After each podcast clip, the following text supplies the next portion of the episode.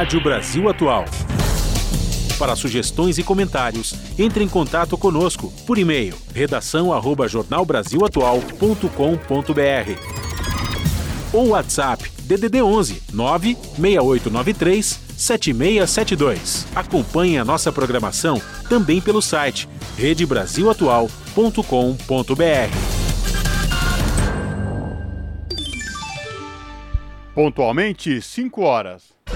Começa agora Jornal Brasil Atual, edição da tarde. Produção em parceria com Brasil de Fato. As notícias que os outros não dão.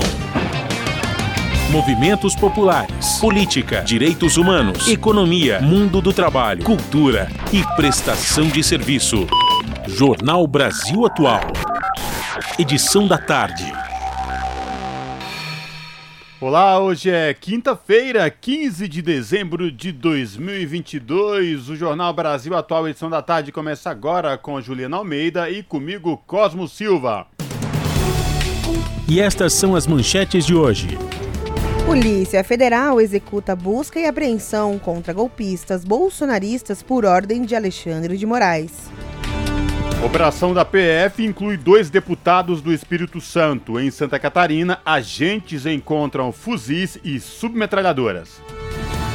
Governo Bolsonaro mandou Polícia Federal investigar pesquisas a pedido de Valdemar. Cozinhas Solidárias do MTST realizam ceias comunitárias neste Natal. A expectativa do movimento é de atender 6 mil pessoas com a campanha Natal Solidário. Presidente eleito Luiz Inácio Lula da Silva participou do Natal dos Catadores na manhã desta quinta em São Paulo. Desmembramento do Ministério da Economia sinaliza foco em reindustrialização e orçamento. STF segue julgamento do orçamento secreto nesta quinta. Rosa Weber vota por ilegibilidade.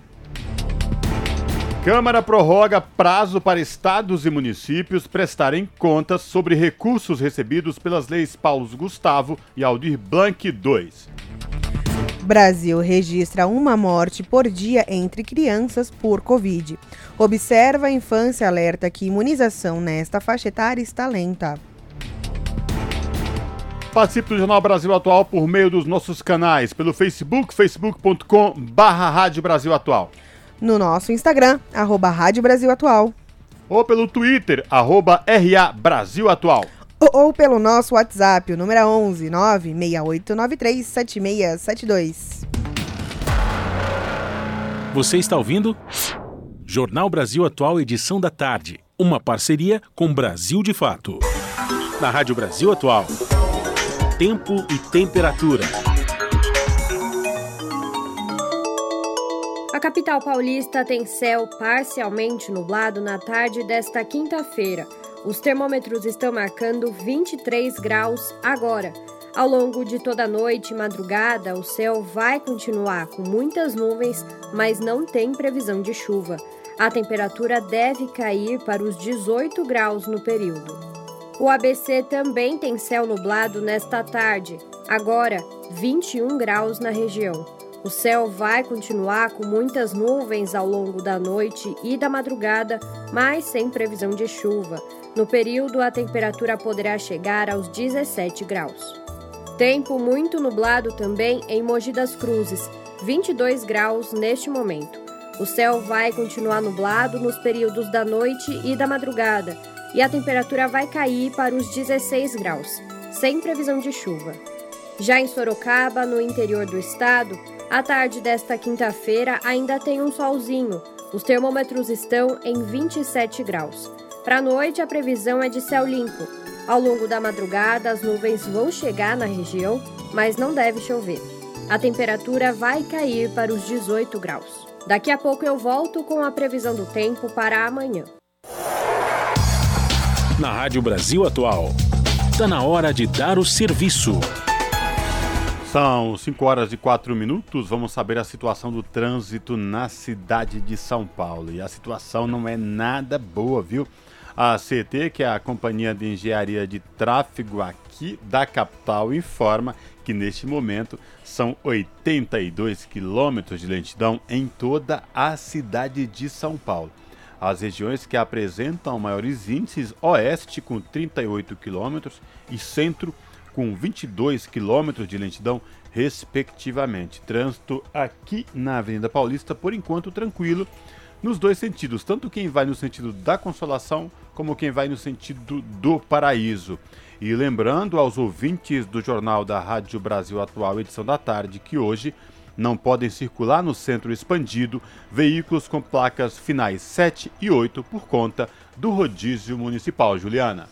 É, Cosmo Silva, apesar de ter tido uma lentidão na parte da tarde na linha azul, a, o metrô está informando que tudo está operando normalmente, todas as suas linhas estão operando normalmente. CPTM também informa a mesma coisa, está tudo operando normal agora nessa tarde de quinta-feira.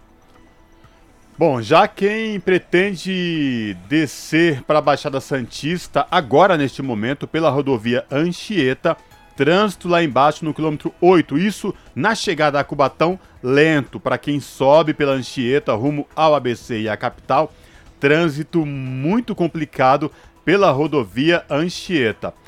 E se você vai pegar a opção da Imigrantes, também não tem muito como fugir, porque lá no começo também de Cubatão, para quem vem aqui para a Baixada na divisa, trânsito está bem congestionado na rodovia dos imigrantes, segundo a Ecovias, que é a concessionária que administra o sistema Anchieta Imigrantes.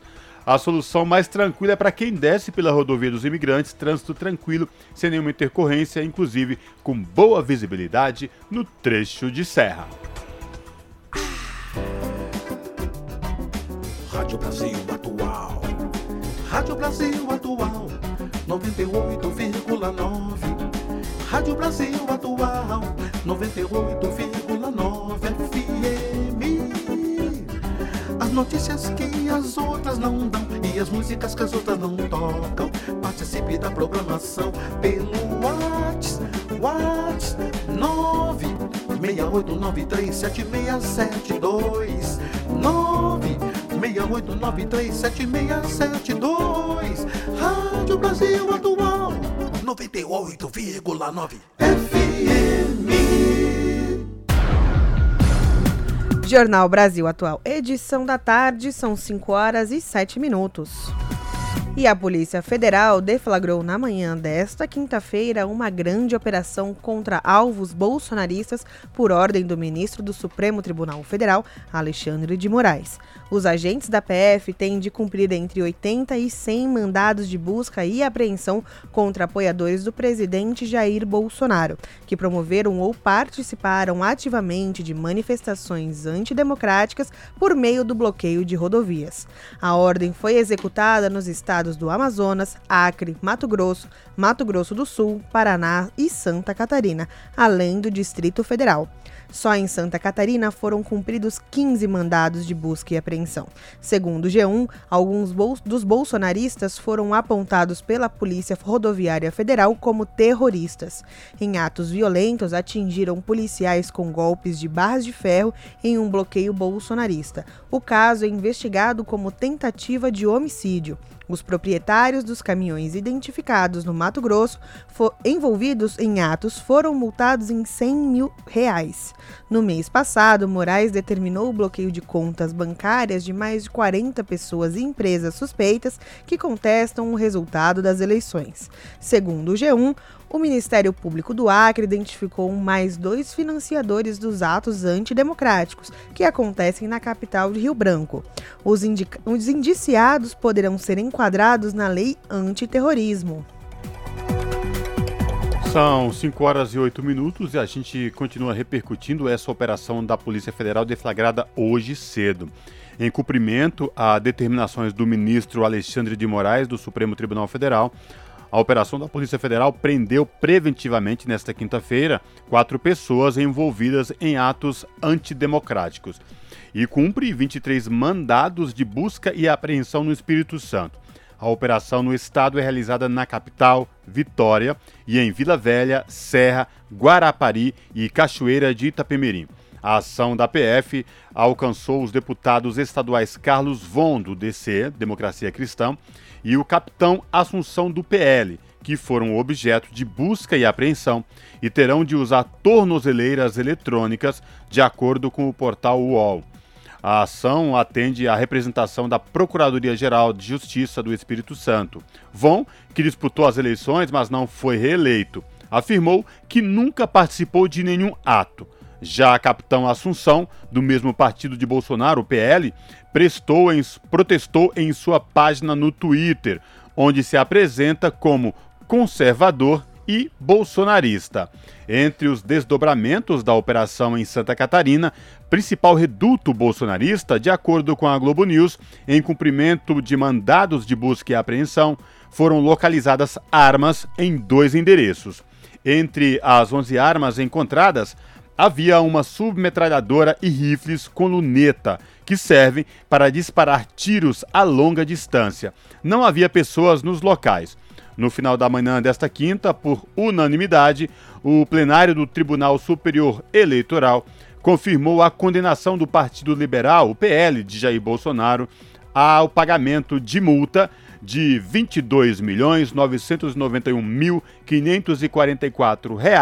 22.991.544,60 por litigância de má-fé. O partido de Bolsonaro questionava o resultado das urnas. O PL abriga inúmeros parlamentares agressivos que contestam o resultado das urnas ou ironizam a vitória de Lula nas redes sociais. 5 horas e 11 minutos. E a polícia faz busca e apreensão contra 81 bolsonaristas envolvidos em atos golpistas. Os detalhes com Vinícius Kochinski, do Brasil de Fato. O ministro Alexandre de Moraes, do Supremo Tribunal Federal, determinou à Polícia Federal o cumprimento de 81 mandatos de busca e apreensão contra envolvidos nos atos golpistas a favor de Jair Bolsonaro, do PL. Moraes também é presidente do Tribunal Superior Eleitoral, o TSE. No total, a PF realiza operações dos estados do Acre, Amazonas, Mato Grosso, Mato Grosso do Sul, Distrito Federal, Paraná e Santa Catarina. Desde o fim do segundo turno das eleições, bolsonaristas bloquearam as estradas pelo país contra o resultado que derrotou Jair Bolsonaro, principalmente nesses estados. O ministro também determinou a suspensão das redes sociais e o bloqueio das contas bancárias de alguns envolvidos. Em 7 de dezembro, Moraes já havia determinado uma multa de 100 mil reais aos proprietários dos caminhões identificados pelas autoridades de Mato Grosso nas manifestações também proibiu a circulação dos veículos e determinou o bloqueio dos documentos. No mês anterior, Moraes também bloqueou a conta bancária de 43 pessoas e empresas suspeitas de envolvimento nos atos.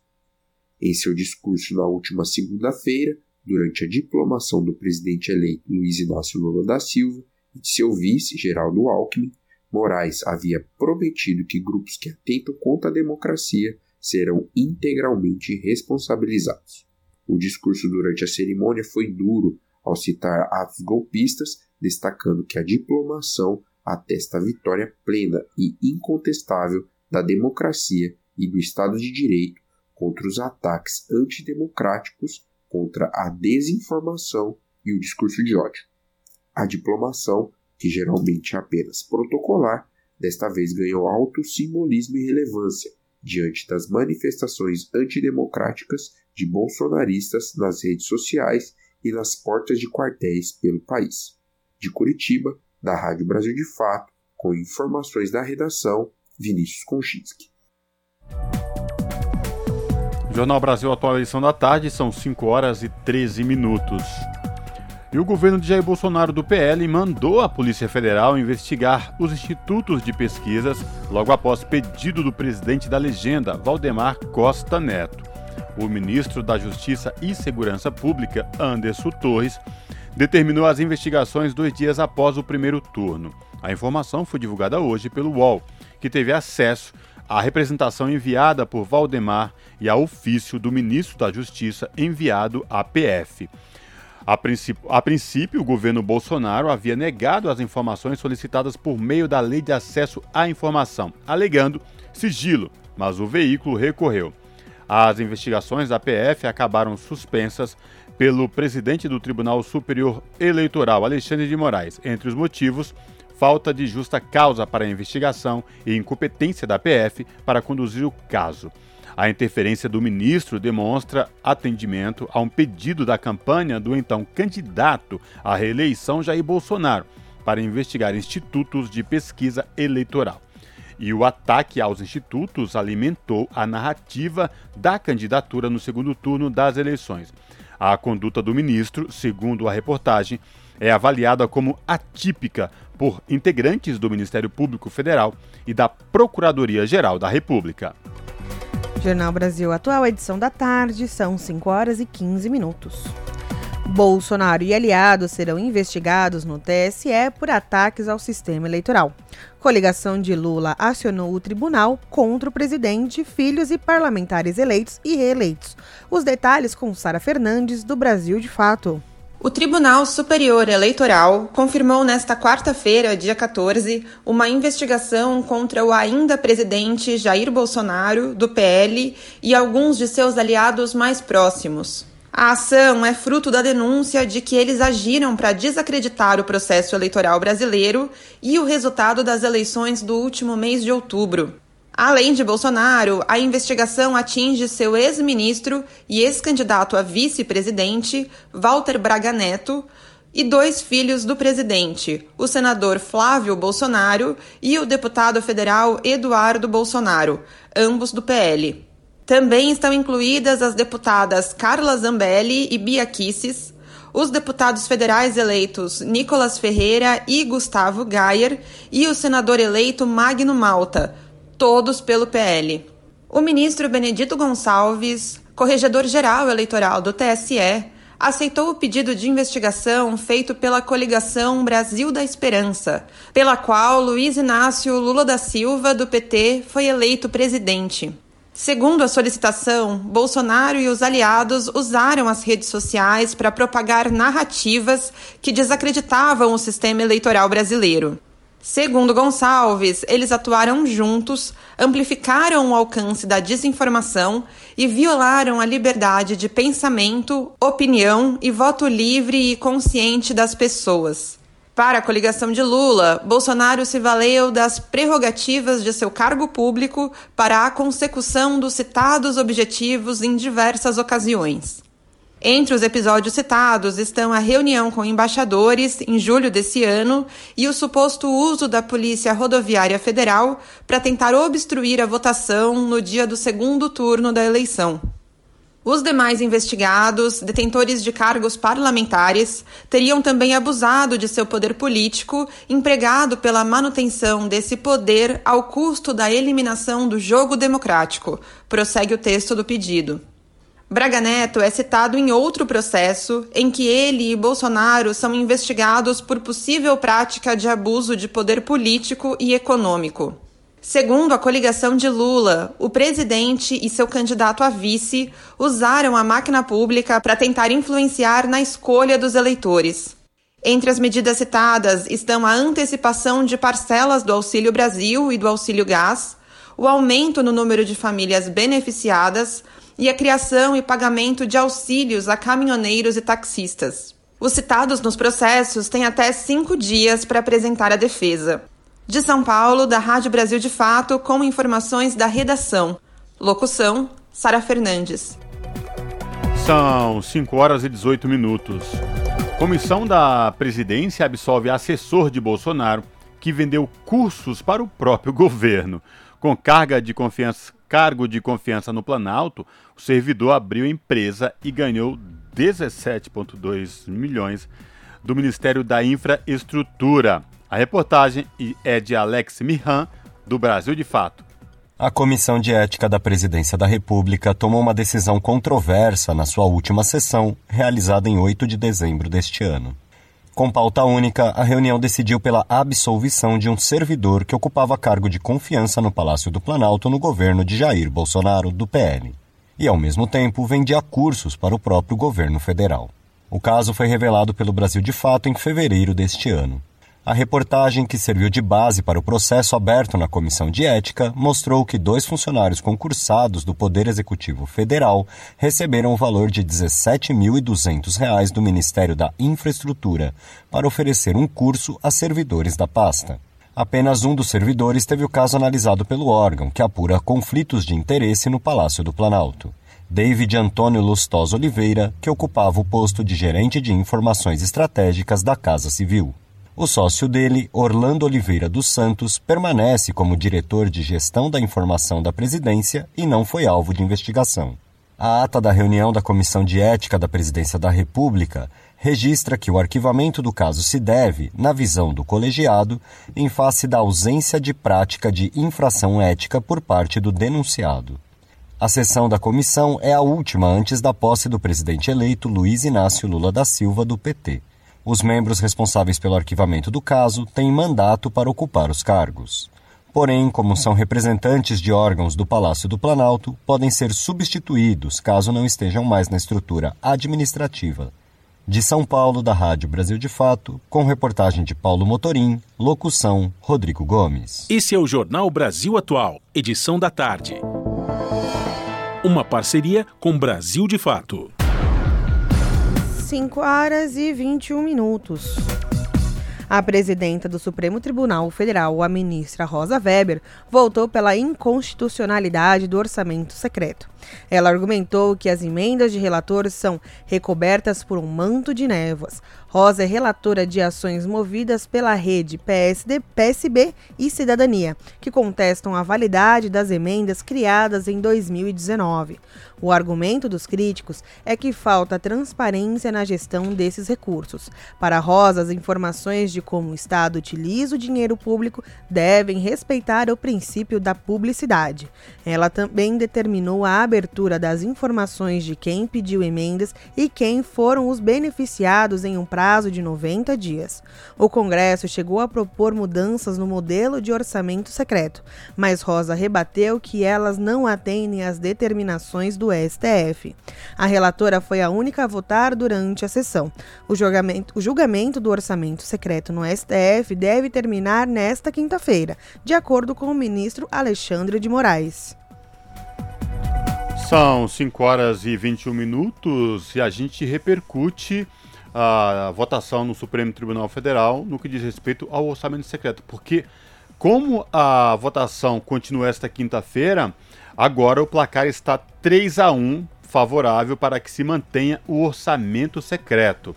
Três ministros entenderam que falta transparência às emendas do relator, mas consideram prática legal. Como a Juliana bem relatou agora há pouco, a ministra Rosa Weber, relatora do caso, pede o fim do orçamento secreto. Os ministros a votarem favorável ao orçamento secreto, Alexandre de Moraes, Nunes Marques e Mendonça, que consideraram o orçamento secreto legal. Ah, o julgamento continua. Uh, o quinto a votar é o ministro Edson Fachin. A expectativa é que a votação seja encerrada nesta quinta-feira. 5 horas e 23 minutos. Deputados e deputadas começam a discutir no plenário a proposta que amplia o teto de gastos em 145 bilhões de reais, permitindo o pagamento do Bolsa Família de 600 reais no ano que vem.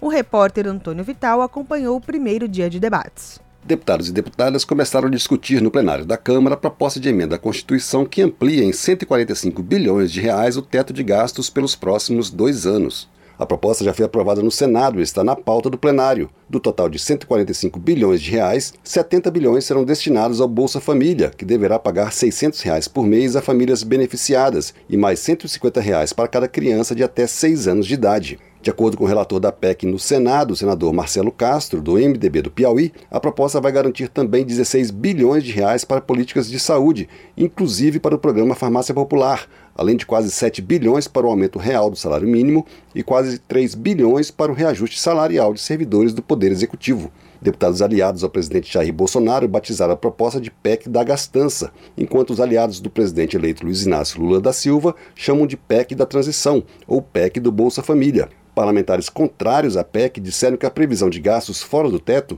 vai provocar mais inflação e corroer o valor do Bolsa Família. Foi o que disse o deputado Paulo Ganimi, do Novo do Rio de Janeiro. Se provocarmos mais uma vez aumentos desproporcionais à realidade da população brasileira e também à produtividade brasileira, que pode provocar a inflação. Mas isso não é o mais grave do projeto. O mais grave é todo o resto que está junto disso na PEC que não tem nada a ver com dar mais dinheiro para a população mais carente, que tem a ver com abrir espaço orçamentário para o próximo governo fazer o que quiser. Já o deputado Carlos Jordi, do PL do Rio de Janeiro, da base do atual governo, disse que o aumento do Bolsa Família, programa que vai suceder o atual Auxílio Brasil, não justifica o desrespeito ao teto de gastos. O presidente Bolsonaro já tinha reservado 105 bilhões para garantir um auxílio de 405 reais. Eles poderiam somente fazer um complemento para garantir 600 reais. Contudo, eles estão buscando muito mais. Eles não estão querendo somente os 52 bilhões que seriam necessários para fazer o complemento. Mas além dos 52 bilhões, o que eles pedem é 145 bilhões e ainda tem um monte de jabuti.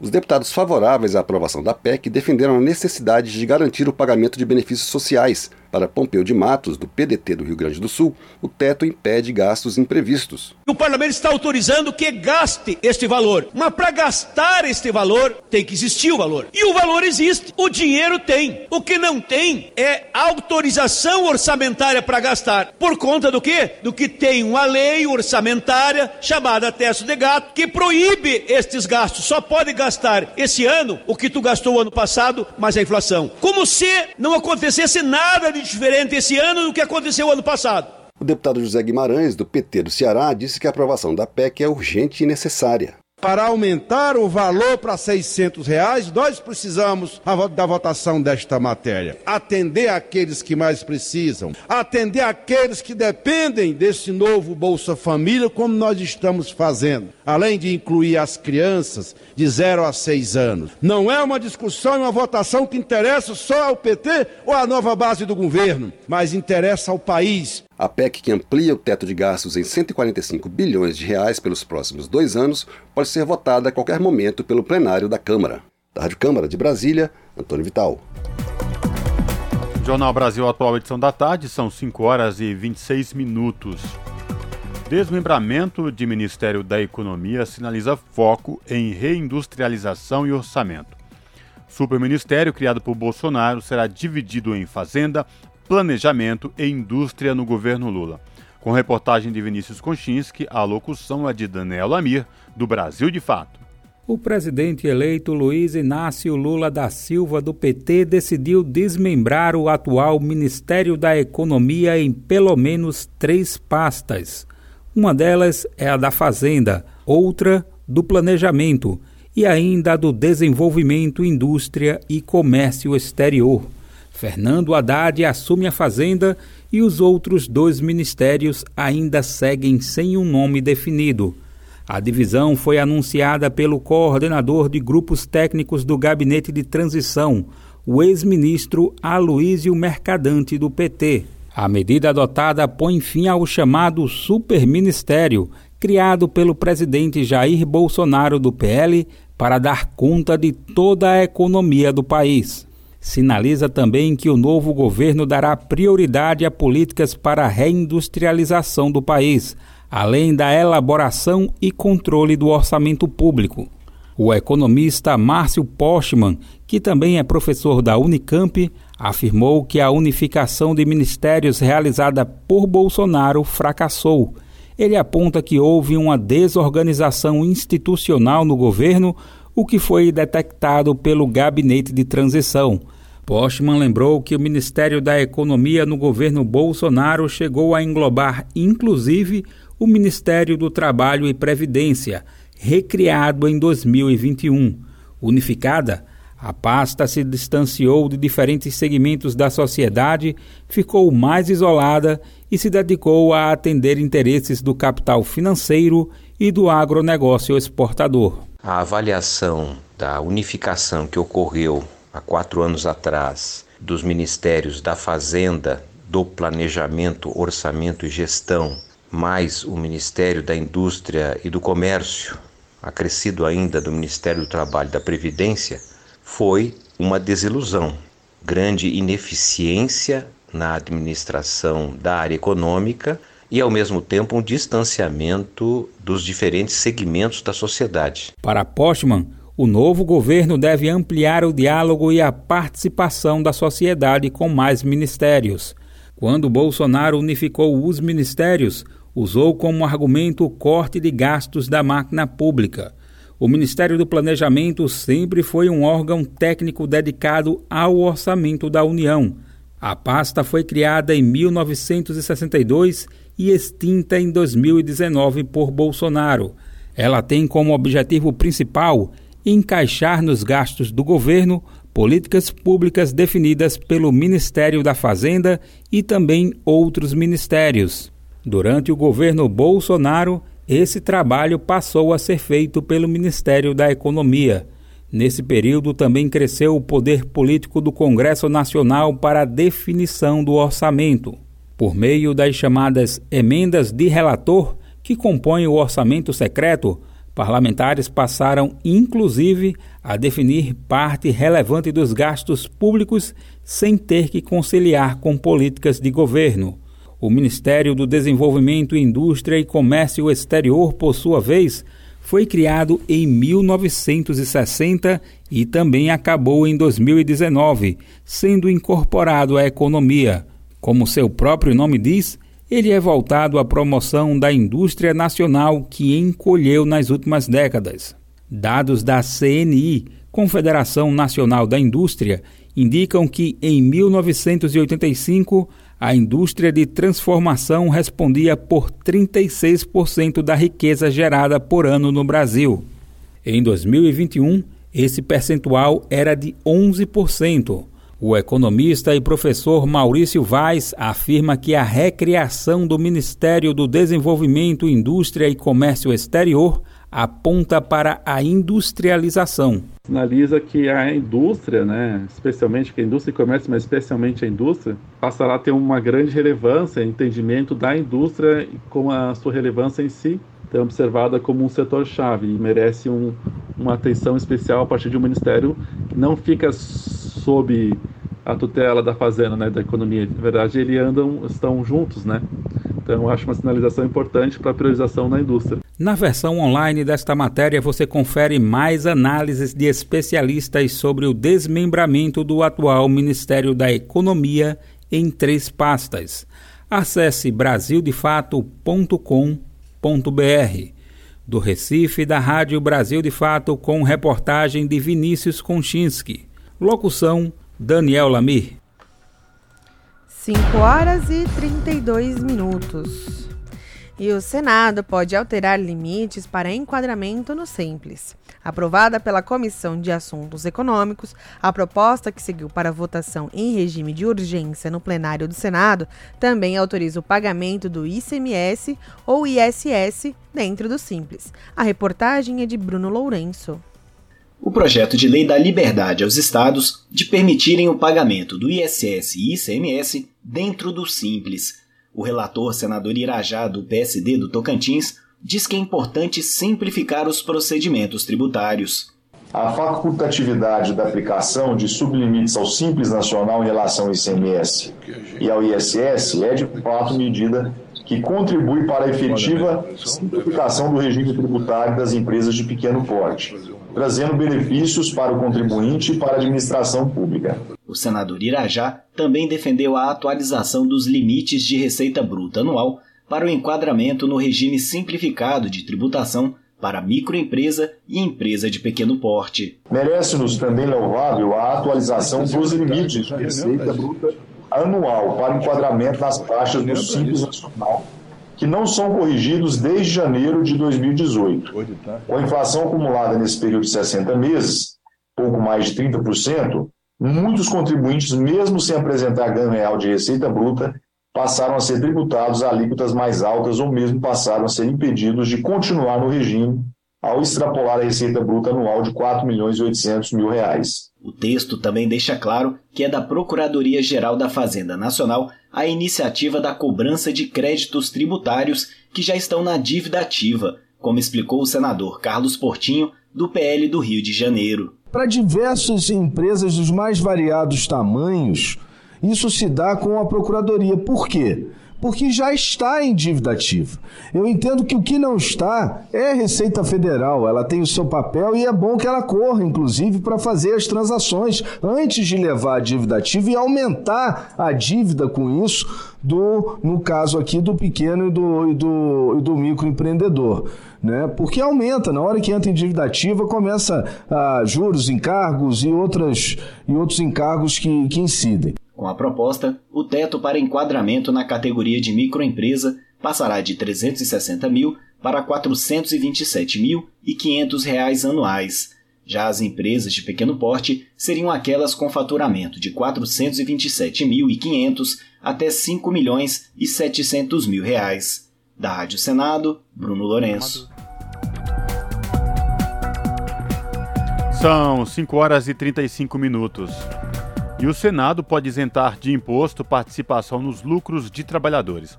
A proposta já foi aprovada na Comissão de Assuntos Econômicos e aguarda a decisão final do plenário. A reportagem é de Bruno Lourenço.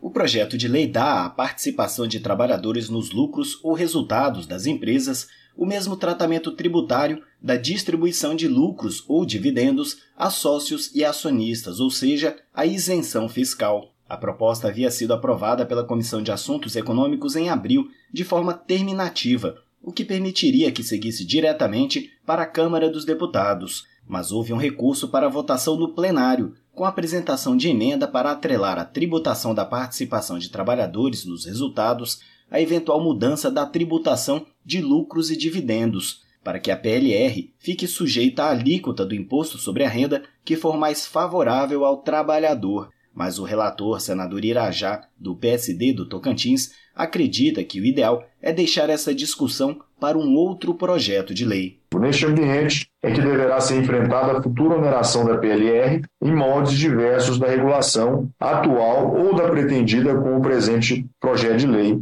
com a necessário retiro dos setores envolvidos e prejudicados pela tributação. O ideal neste momento é afastar a incidência do IR sobre o PLR, com vistas a desonerar essa parcela de rendimentos oferida pelo trabalhador. Embora o objetivo inicial seja conferir tratamento semelhante atualmente dispensado aos lucros e dividendos, parece bastante distinta a incidência tributária que pode gravar no futuro o rendimento de sócios e acionistas daquela que grava a PLR. Por recomendação do senador Irajá, foi rejeitada uma mudança pretendida pela emenda na tributação das gratificações variáveis pagas a administradores de companhias. Da Rádio Senado, Bruno Lourenço. Você está ouvindo? Jornal Brasil Atual, edição da tarde. Uma parceria com Brasil de Fato. São 5 horas e 37 minutos. E o presidente eleito Luiz Inácio Lula da Silva disse que depois da posse vai levar seus futuros ministros para conversar com pessoas em situação de rua e catadores de materiais recicláveis em São Paulo. O presidente eleito participou do Natal dos Catadores, organizado pelo Movimento Nacional dos Catadores de Materiais Recicláveis e o Movimento Nacional da, da População em Situação de Rua, na manhã desta quinta-feira em São Paulo. O evento já é tradicional e marca o encontro entre os catadores de materiais recicláveis e a população em situação de rua com Lula. A reunião ocorre há 19 anos e o petista só não esteve presente durante a pandemia de Covid-19. Lula passou pela esteira de triagem de recicláveis montada no evento, onde foi recebido pelas lideranças dos catadores. As pautas do encontro integraram a retomada do Comitê Interministerial, documentos com reivindicações e a derrubada de três decretos prejudiciais aos catadores. Depois dos discursos, houve uma ceia de Natal com produtos orgânicos, promovida pelo coletivo Banquetaço horas e 38 minutos. As cozinhas solidárias do MTST vão realizar ceias comunitárias para famílias em maior situação de vulnerabilidade social neste Natal. A expectativa do movimento é de atender 6 mil pessoas com a campanha Natal Solidário. Veja como realizar a sua doação na reportagem de Júlia Pereira. Uma mesa farta na noite do dia 24 de dezembro não é a realidade de grande parte da população brasileira. Para levar um Natal digno e feliz a essas pessoas, as cozinhas solidárias do MTST, o Movimento dos Trabalhadores Sem Teto, vão realizar ceias comunitárias neste fim de ano. As refeições serão servidas nas 31 unidades das cozinhas, presentes nas periferias dos estados de Roraima, Ceará, Pernambuco, Alagoas, Bahia, Sergipe, Goiás, Minas Gerais, Rio de Janeiro, Rio Grande do Sul, São Paulo e no Distrito Federal. Além das ceias, a campanha Natal Solidário também vai distribuir cestas básicas às famílias que vivem em maior situação de vulnerabilidade social. No ano passado, a iniciativa alimentou 3 mil pessoas no Natal, mas para este ano, o MTST pretende dobrar o número, comenta a coordenadora nacional do movimento e do projeto Cozinhas Solidárias, Ana Paula Perles Ribeiro. Para que isso seja possível, a meta, segundo ela, é de arrecadar 230 mil reais. A ideia é que a gente chegue, chegue na meta agora de 230 mil, né? Que eu acho que ali, naquele, naquele, na, naquela quantidade da meta que a gente está colocada, é onde a gente vai conseguir é, custear todas as 31 cozinhas agora nessa reta final com a ceia. A ideia é atingir cerca de 6 mil pessoas, né? Que são as que frequentam as cozinhas diariamente. A gente está tá se organizando para entregar presente para as crianças também. E, se possível, a gente conseguir aí entregar uma, uma mini cesta básica, né? Que a ideia é que, enfim, as cozinheiras estavam nessa dedicação o ano inteiro, né? Então a gente precisa dar uma pausa também para que as companheiras e os companheiros deem uma descansadinha, curtem a sua, as suas famílias, né? Então a ideia é que a gente pare 20 dias e nesses 20 dias as pessoas consigam ter uma contribuição pequena, mas que ajude elas a se alimentarem nesses 20 dias que vão ficar com as cozinhas fechadas, né? Então a ideia é que a gente consiga fazer tudo isso até aí dia 20, que é o dia das ceias, né? Não é só no Natal que as cozinhas solidárias do MTST alimentam as famílias brasileiras. Criado em março de 2021 com a proposta de combater a fome e a carestia, o projeto entrega almoço grátis para milhares de pessoas diariamente. São servidas mais de 6 mil marmitas todos os dias e 130 mil refeições por mês. Em quase dois anos, mais de mil toneladas de alimentos já foram distribuídos. Além do combate à fome, o projeto também é um importante articulador do trabalho de base. As unidades oferecem oficinas, rodas de conversa, cursos de alfabetização para adultos, além de escola para as crianças. Daqui três meses a gente faz dois anos de assim é, completo sucesso, assim, né? De tanto de apoio quanto de arrecadação, quanto de adesão das famílias, adesão, assim, a solidariedade que tem em torno desse projeto. O ruim é que o, o, é o motivo dele, né? Que desde 2017 que a gente vê essa a fome aumentando, a miséria aumentando, então o projeto ele surge muito por conta desse dessa da, da, da miséria crescente por conta da pandemia, né? Que todo mundo viu aí generalizado o aumento do, da, da fome, da miséria, né? Pra gente é importante porque a gente celebra com essas famílias que fizeram dar certo, participaram das oficinas, participaram das atividades que foram oferecidas pela cozinha, também se disponibilizaram a ser voluntários. Se a política é, for de, da cozinha solidária ser uma política pública estruturante de combate à fome, é, não, não teremos mais pessoas nessa mesma situação que a gente, essas 33 milhões que a gente vê hoje voltando para o mapa da fome. As doações para a campanha Natal Solidário podem ser feitas em qualquer valor pelo site do Apoia-se www.apoia.se barra Cozinha Solidária. Mais informações nas redes sociais do MTST. Júlia Pereira, Rádio Brasil Atual e TVT.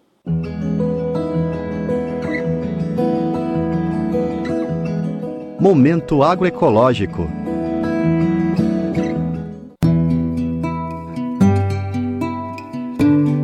A primeira feira agroecológica de Pernambuco comemora 25 anos comercializando comida sem veneno.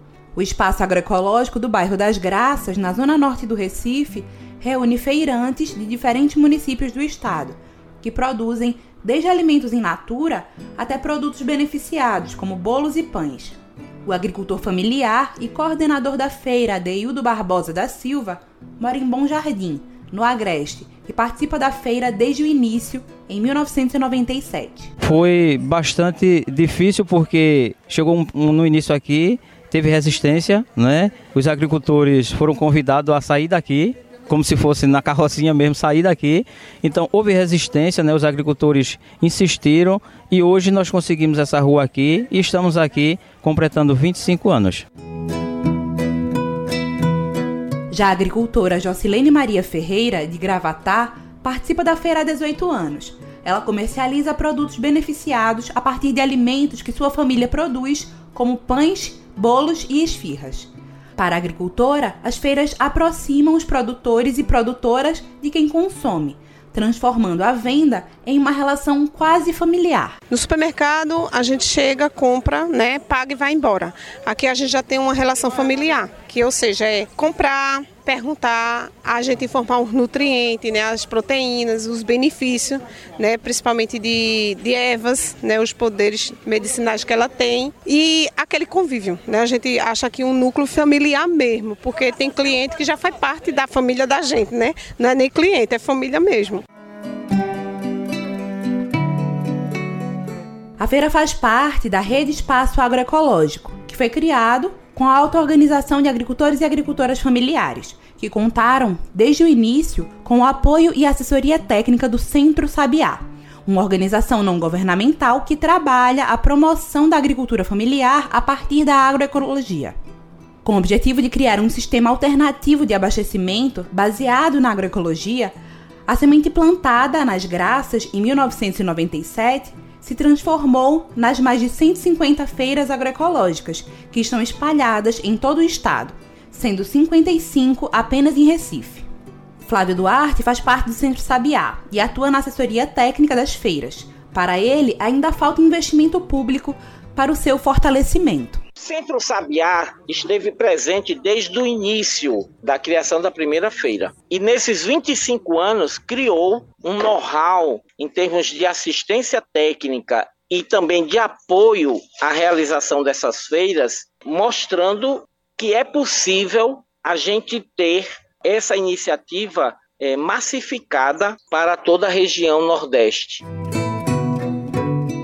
Na contramão do modelo de exploração dos atravessadores, do uso excessivo de agrotóxicos ou dos produtos ultraprocessados da indústria alimentícia, os 25 anos da feira representam uma conquista para os produtores e para a soberania alimentar do Estado como destaca Jocilene. Eu tenho orgulho disso, né, de levar alimentos é, saudáveis para a mesa de várias pessoas, principalmente das pessoas que tratam câncer, crianças, pessoa com outro tipo de doença que não pode se alimentar com agrotóxico e até mesmo para quem não tem tipo nenhuma doença e já prevenindo ela, né? Porque a gente sabe é, o quanto que o agrotóxico agride né, a saúde da gente e as sequelas que eles também deixam. A feira acontece todos os sábados a partir das 6 horas da manhã na rua Souza de Andrade, no bairro das Graças, no Recife. Para conhecer outras feiras da rede e mais iniciativas do Centro Sabiá, acesse o site centrosabiá.org.br. De Recife, para a Rádio Brasil de Fato, Lucila Bezerra. Jornal Brasil Atual, edição da tarde, são 5 horas e 48 minutos. E um documento mostra como a indústria de alimentos piora políticas públicas e a saúde da sociedade. IDEC explica como empresas jogam contra leis, dificultam transparência e promovem comida pouco saudável. Com reportagem de Mariana Lemos, a locução é de Daniel Lamir, do Brasil de Fato. O IDEC, Instituto Brasileiro de Defesa do Consumidor, organizou um dossiê com alertas sobre as relações entre a indústria de alimentos e as políticas públicas no Brasil. O documento contou com a parceria da ONG ACT Promoção da Saúde e foi intitulado como Dossiê Big Food Como a indústria interfere em políticas de alimentação. Em linguagem acessível, o texto traz dados e pesquisas científicas que revelam como a indústria de alimentos interfere e piora a sociedade, seja em pesquisas, nos meios de comunicações e ideias defendidas por parlamentares. O documento apresenta oito casos de intervenção da indústria de alimentos para mudar ou acabar com políticas públicas de alimentação que possam ameaçar seus lucros. O dossiê também aborda os incentivos fiscais para aumentar a produção de alimentos que fazem mal à saúde e as manobras para dificultar a implementação de selos de advertência nos alimentos ultraprocessados. Nas palavras dos organizadores, o documento ajuda a entender de que forma estamos inseridos em um sistema alimentar que, paradoxalmente, promove fome e obesidade, além de contribuir para acelerar as mudanças climáticas. Há uma versão gratuita do dossiê para download no site nãoengulaessa.org.br. Da Rádio Brasil de Fato, com reportagem de Mariana Lemos de São Paulo. Locução: Daniel Lamir. Você está ouvindo? Jornal Brasil Atual, edição da tarde. Uma parceria com Brasil de Fato. São 5 horas e 50 minutos. O bioma Pampa perdeu 34% de vegetação campestre no Brasil em 36 anos. O ecossistema está presente no Rio Grande do Sul, é fundamental para a pecuária sustentável e responsável pela retenção de carbono, contribuindo para a despoluição do ar. Os dados foram obtidos a partir de análise de imagens de satélite, feito por uma rede colaborativa junto ao MAP Biomas. A reportagem é de Camilo Mota.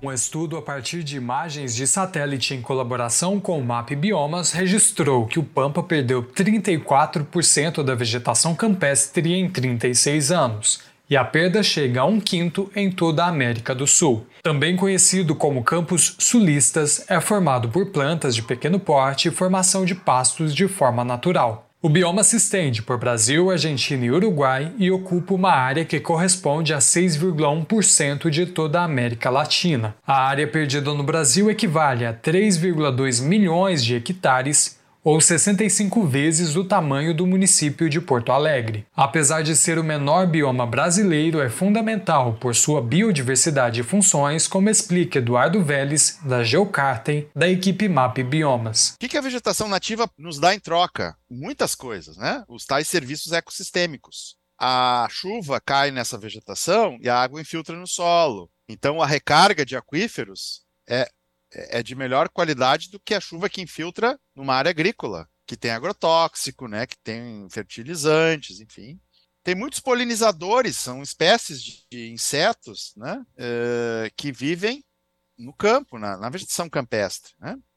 Abelhas, vespinhas, mariposas. Cerca de um terço do pampa é utilizado para pecuária e é um caso raro de produção animal com sustentabilidade, sem desmatamento. Mas, ao invés do aproveitamento dessa característica, quase metade da área do pampa foi perdida para a agricultura, como alerta Vélez. Quando a gente começa a alterar esse bioma, que é tipicamente campestre, tu está perdendo, primeiro prejuízo é para a biodiversidade. Só que muitas dessas espécies têm potencial econômico para a gente, para a espécie humana, né? Porque muitas delas são um bom pasto para o gado. Então, tu imagina que tu não precisa trazer uma espécie exótica. A própria nativa já serve para alimentar o gado. Então, permite uma pecuária com baixo investimento. É diferente da pecuária do Cerrado aí, do, da Amazônia, que tu tem que remover a floresta, plantar uma espécie lá de braquiária, fertilizar ela. Essa a pecuária que é praticada no Pampa, ela é uma pecuária sustentável. E uma redução de quase 10 milhões de hectares da vegetação nativa de 1985 a 2021. O pesquisador chama a atenção para o fato de que o Pampa, apesar do menor bioma do país, também ser o bioma com maior descaracterização. O padrão que a gente viu de perda de vegetação campestre, ele não ocorre só no Brasil, né? É um problema dos três países, né? O Brasil a gente está preocupado com a perda da Amazônia, né? No Pampa a gente está preocupado com a perda dos campos, da necessidade de resolver o problema do boicote à reserva legal no Pampa, porque pela legislação brasileira toda propriedade tem que ter uma reserva legal de 20%. A gente tem um, um percentual de áreas protegidas no Pampa que é o menor do Brasil em termos proporcionais. É o bioma com menos proteção de parques, reservas biológicas, estações ecológicas. Né? É, é importante que o bioma tenha mais áreas protegidas. Camilo Mota, Rádio Brasil Atual e TVT.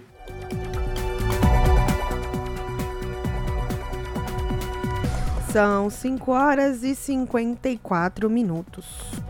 Senadores voltaram a criticar o corte de verbas destinadas ao abastecimento de água no interior da região do Nordeste. A reportagem é de Carol Teixeira. A Operação Carro-Pipa é um programa que leva água para municípios do interior do Nordeste, atingindo uma população estimada de 1 milhão e 600 mil pessoas. O programa é financiado com recursos do Exército e do Ministério do Desenvolvimento Regional.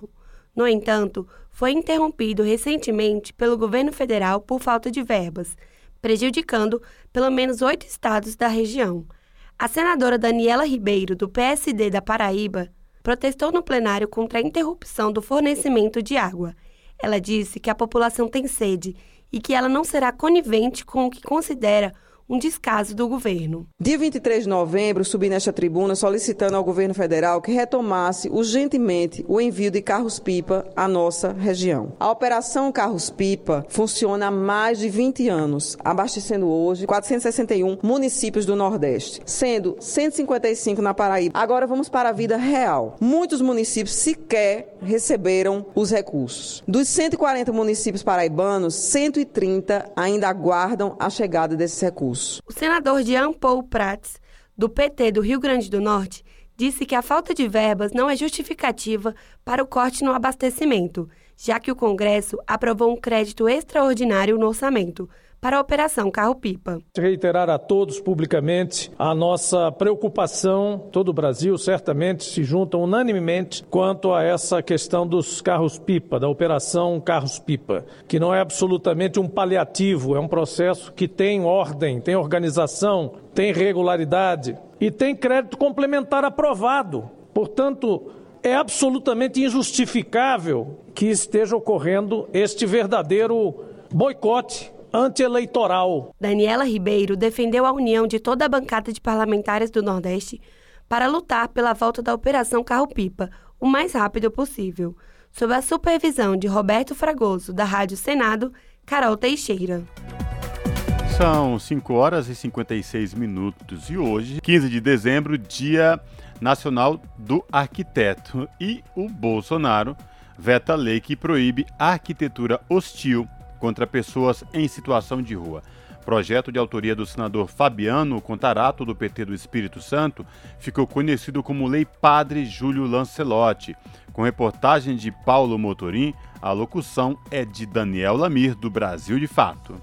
O presidente Jair Bolsonaro do PL vetou um projeto de lei que proíbe o uso de materiais e estruturas para afastar pessoas em situação de rua de locais públicos.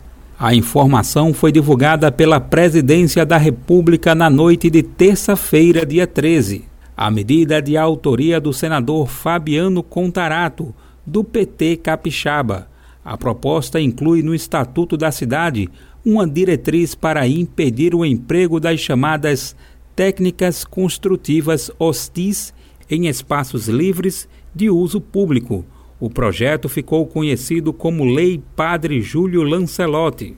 No ano passado, o religioso paulistano viralizou nas redes sociais ao protagonizar uma cena em que tentava quebrar estacas pontiagudas de concreto instaladas pela Prefeitura de São Paulo sob um viaduto.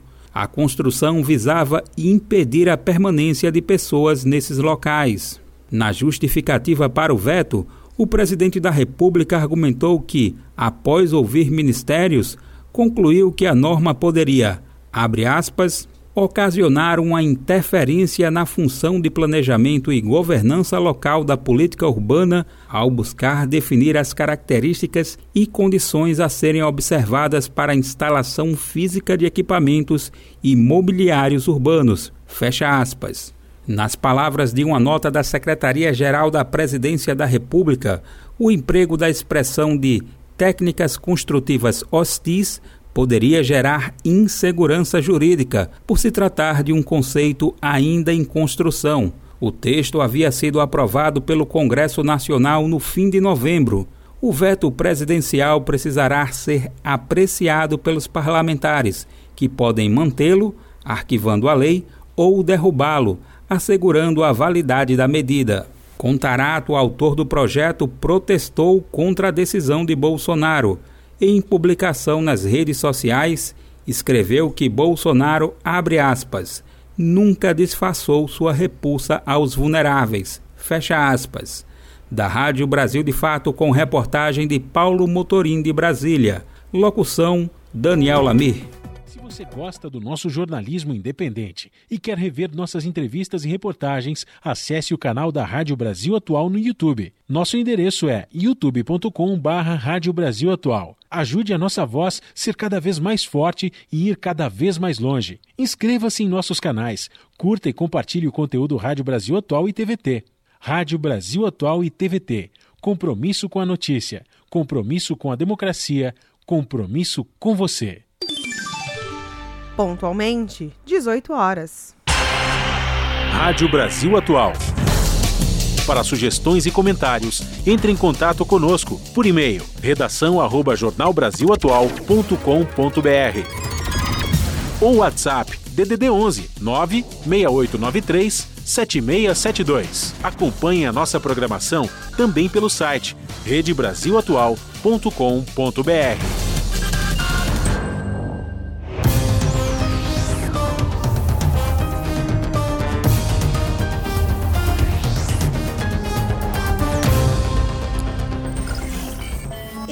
chegou o momento da nossa conexão com a redação do seu jornal com a apresentadora Ana Flávia Quitério. Lembrando que o seu jornal começa às 7 da noite e é transmitido no 44.1 digital na Grande São Paulo e para o Brasil inteiro e para o mundo no youtube.com/barra RedeTVT. Diga lá, Ana, quais os destaques de hoje? Olá, Ju e Cosmo, uma excelente noite a vocês e a todos os ouvintes da Rádio Brasil Atual. E vamos aos destaques desta quinta aqui no seu jornal, finalmente quinta-feira, que para mim, né, o meu sentimento é que os dias, a semana não estava passando. Né? Finalmente estamos na quinta, sim, mas parece que é acima de muito custo. Mas, enfim, né, desabafos à parte. Vamos aos destaques da edição de hoje aqui, então, do seu jornal. Vou começar por essa. Catadores de materiais recicláveis e representantes da população em situação de rua se reuniram hoje com o presidente eleito Lula no Armazém do Campo no, do MST, aqui no centro de São Paulo. Entre os assuntos né, desse encontro, as demandas dos catadores para o próximo governo foi um dos. E vocês não sabem, se vocês sabem, é mais uma informação, né, para quem não sabe, na verdade. É, aqui no Brasil existem mais de 800 mil catadores de recicláveis e 280 mil pessoas em situação de rua. É, também outra pessoa que foi ouvida pelo seu jornal na, na reportagem foi o Luiz Marinho, presidente do PT aqui em São Paulo e possível futuro ministro do Trabalho, né? E ele disse que a administração do Bolsonaro foi ruim, mas o governo Lula pode reverter a situação e cuidar, cuidar dessas pessoas, né? Que assim seja. É o que desejamos durante esses últimos quatro anos, não é mesmo? Outro assunto. A equipe de transição do governo Lula propõe a criação de uma pensão para os órfãos de Covid-19. São muitas pessoas. Estima-se que o número seja entre 130 mil a 282 mil, 2 mil crianças e adolescentes que perderam os pais ou responsáveis legais na pandemia, já que o governo Bolsonaro nunca fez o levantamento do número exato, até porque né, seria um soco de realidade na cara desse governo. E para encerrar, o Congresso adiou o exame do veto ao projeto de lei da chamada arquitetura é, hostil.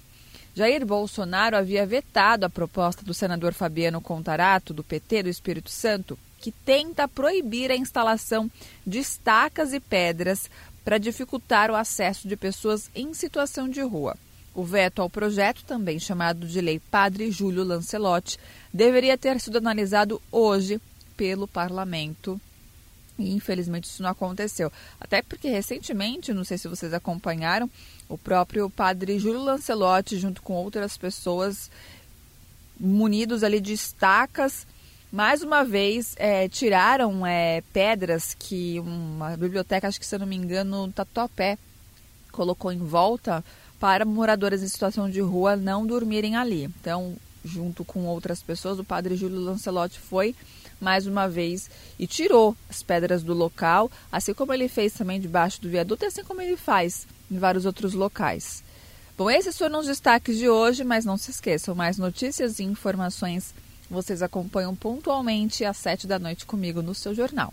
Um bom programa, viu, Ju e Cosmo? beijão grande para todo mundo e até daqui a pouco. As notícias que os outros não dão. Jornal Brasil Atual. Edição da tarde. Uma parceria com Brasil de Fato. São 6 horas e 4 minutos. Comissão de Combate à Violência contra a Mulher aprova recomendações para o próximo governo. A repórter Emanuele Brasil acompanhou o relatório final. A violência tem gênero, cor e recai, sobretudo, sobre a população LGBTQIA segundo o relatório final aprovado pela Comissão Externa de Combate à Violência Doméstica contra a Mulher da Câmara. O objetivo, segundo a relatora deputada Tabata Amaral, do PSB de São Paulo, é garantir que as recomendações aprovadas pelo colegiado sejam efetivadas no próximo governo. O perfil étnico-racial das vítimas de estupro mostra que 52% eram negras e 47% brancas. A situação das mulheres negras é ainda mais grave entre os casos de feminicídio.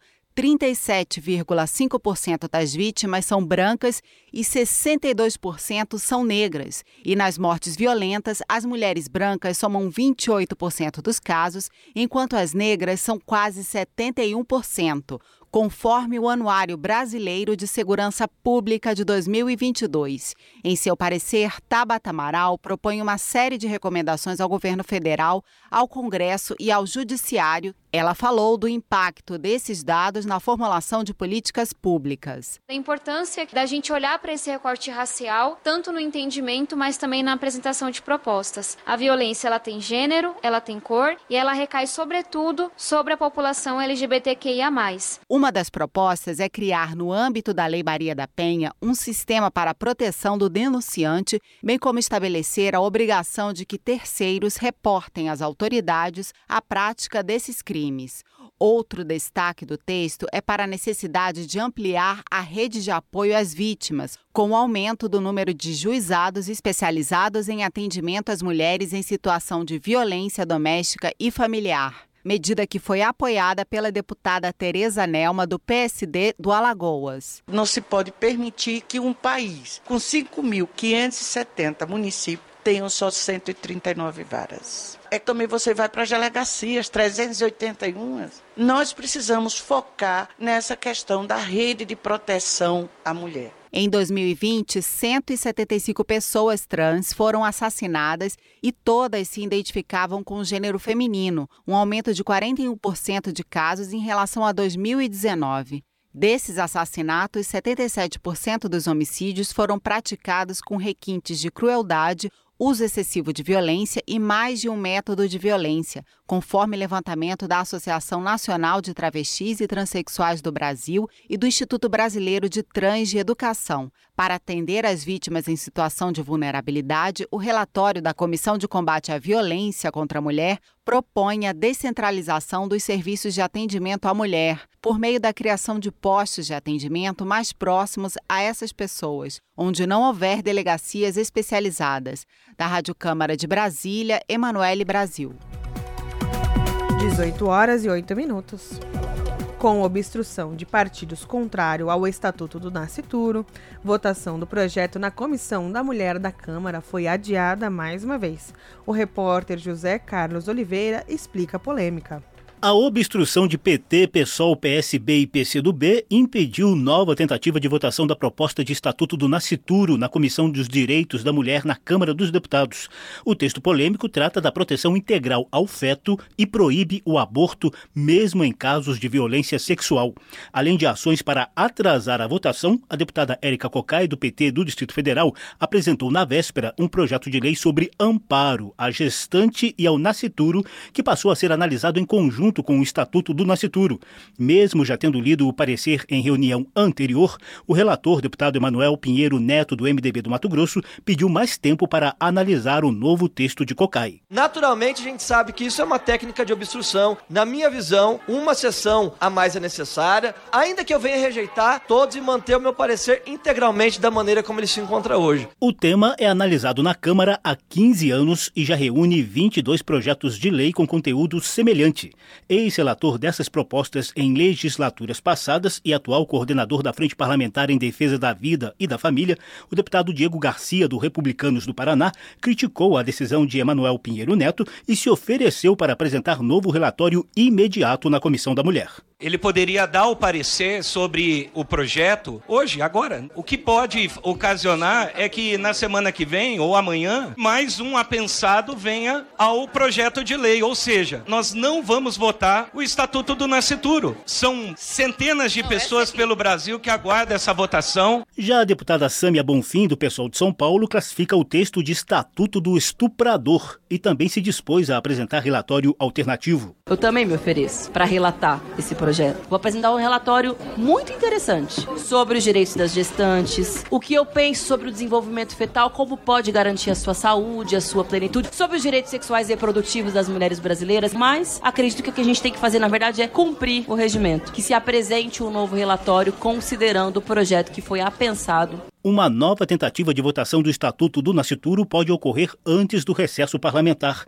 O relatório de Emanuel Pinheiro Neto para as propostas sobre o tema define o nascituro como indivíduo humano concebido, mas ainda não nascido, com direitos à dignidade e à personalidade jurídica desde a concepção. Também exclui qualquer pretexto, motivo ou razão que gere pena ou dano ao nascituro. Para a deputada Jandira Fegali, do PCdoB do Rio de Janeiro, trata-se de brutal retrocesso em direitos já assegurados às mulheres, como os casos que justificam o aborto legal. Quando se discute aqui a proibição de qualquer intervenção desde a concepção, o que nem a Constituição permite, nós estamos aqui impedindo qualquer intervenção em qualquer caso, mesmo no risco de vida da mãe, mesmo nos casos de violência sexual, casos de anencefalia, casos que hoje já estão configurados na legislação brasileira, nos direitos das mulheres. A deputada Cristonieto, do PL do Rio de Janeiro, rebateu. O Estado Nascituro protege a vida, não é uma relativização da vida humana, não é um desprezo da vida humana. O ser humano mais inocente, mais frágil, aquele que sequer cometeu algum tipo de crime, ele não pode ser responsabilizado ou penalizado, ainda mais com pena capital, pelo crime de terceiro. A proposta de Estatuto do Nascituro já foi aprovada nas comissões de Seguridade Social e de Finanças e Tributação. Além da Comissão da Mulher, o texto também será analisado na Comissão de Constituição e Justiça. Da Rádio Câmara de Brasília, José Carlos Oliveira. São 6 horas e 11 minutos. E a Câmara aprova a Lei Orgânica Nacional das Polícias Militares e Bombeiros Militares do país. A proposta foi votada depois de 20 anos e o repórter Antônio Vital acompanhou. Vamos acompanhar. A Câmara dos Deputados aprovou o projeto que institui a Lei Orgânica Nacional das Polícias Militares e dos Corpos de Bombeiros Militares dos Estados e do Distrito Federal. O projeto cria uma norma nacional para o funcionamento dessas corporações em relação à organização, efetivo, atribuições, garantias, vedações e remuneração, e deixa claro que elas são subordinadas aos governadores dos estados. O projeto está sendo discutido há mais de 20 anos no Congresso e foi aprovado depois de muita discussão e acordos. O parecer inicial do relator, deputado Capitão Augusto, do PL de São Paulo, foi criticado por deputados de diversos partidos por dar exclusividade à Polícia Militar a atribuições reivindicadas por outras categorias, como guardas municipais e Polícia Rodoviária Federal. Para permitir a aprovação do projeto, o relator retirou a palavra exclusividade do texto, que foi elogiado pelo deputado Rogério Correia, do PT de Minas Gerais. Um dos maiores problemas era a invasão de competência, em especial em ações referentes aos municípios, sejam através da fiscalização, quanto também através das próprias polícias civis, guardas municipais, que perdiam, portanto, e muito, e colocava para a polícia militar exclusividade em ações que, no nosso entender, são ações também das próprias polícias civis. A palavra exclusividade foi retirada de todas as partes do projeto. Ao longo das negociações para aprovação da proposta,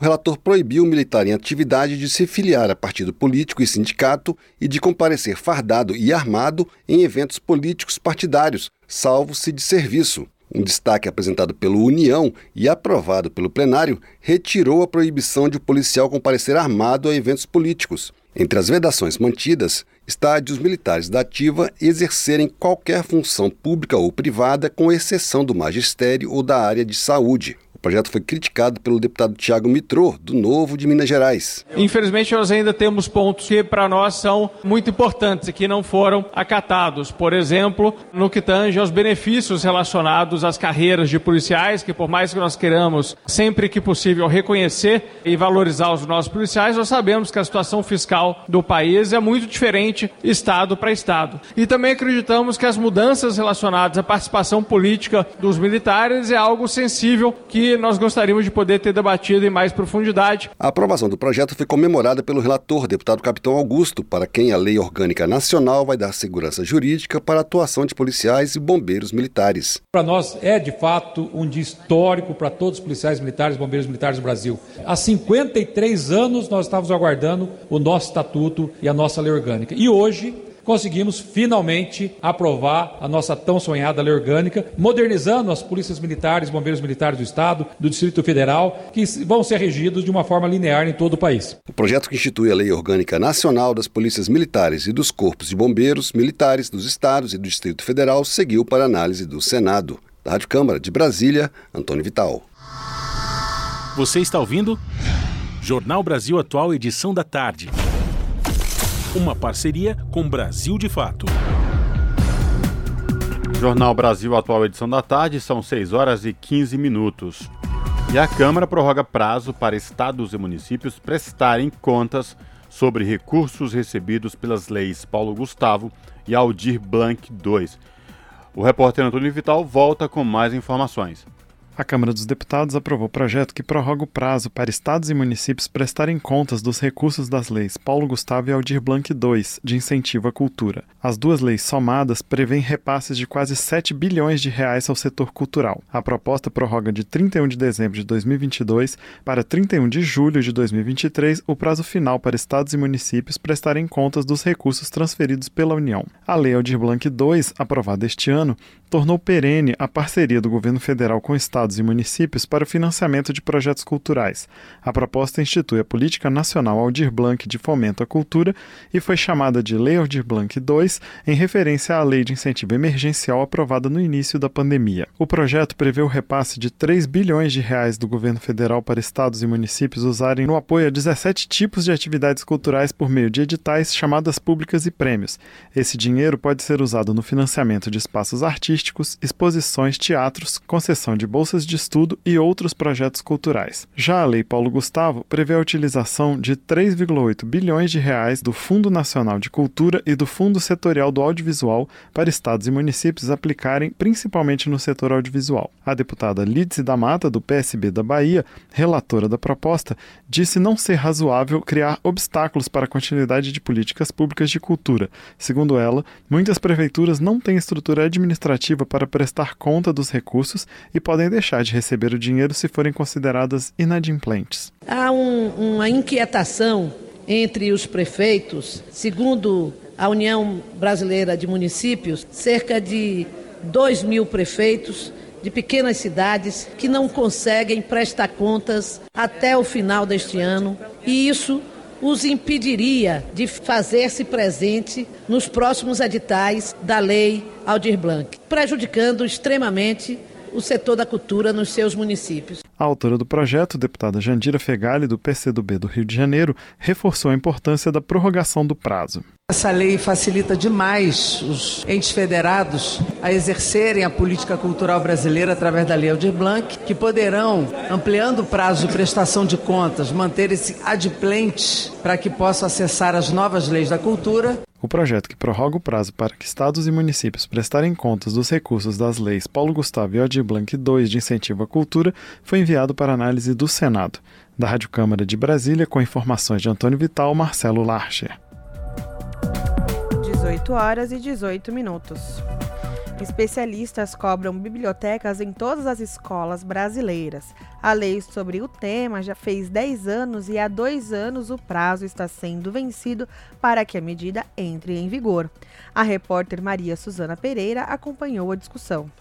Especialistas cobraram, em audiência pública na Comissão de Educação da Câmara, a aplicação da lei que universalizou a instalação de bibliotecas nas redes de ensino brasileiras. Sancionada em 2010, a lei determinou um prazo de 10 anos para que os sistemas de ensino criassem bibliotecas em todas as escolas públicas e particulares do país. O número de livros da biblioteca deve ser de, no mínimo, um título para cada aluno matriculado. A deputada Fernanda Melchiona, do PSOL Gaúcho, que é bibliotecária e sugeriu à audiência, concorda com a cobrança e defende que o Brasil precisa ser um país com mais leitores e, por meio da leitura, enfrentar a desinformação e garantir mais cidadania. A lei foi uma conquista enorme, mas embora ela previsse a construção de bibliotecas até 2020 em todos os estabelecimentos de ensino, públicos, privados, em todas as escolas do Brasil, rurais, municipais, estaduais, nós vimos que nos últimos quatro anos o Brasil perdeu bibliotecas e não abriu bibliotecas. Nós vimos que a lei, embora importante, ela ainda precisa, obviamente, se concretizar. Mas apesar do prazo para a criação de bibliotecas ter se esgotado há dois anos,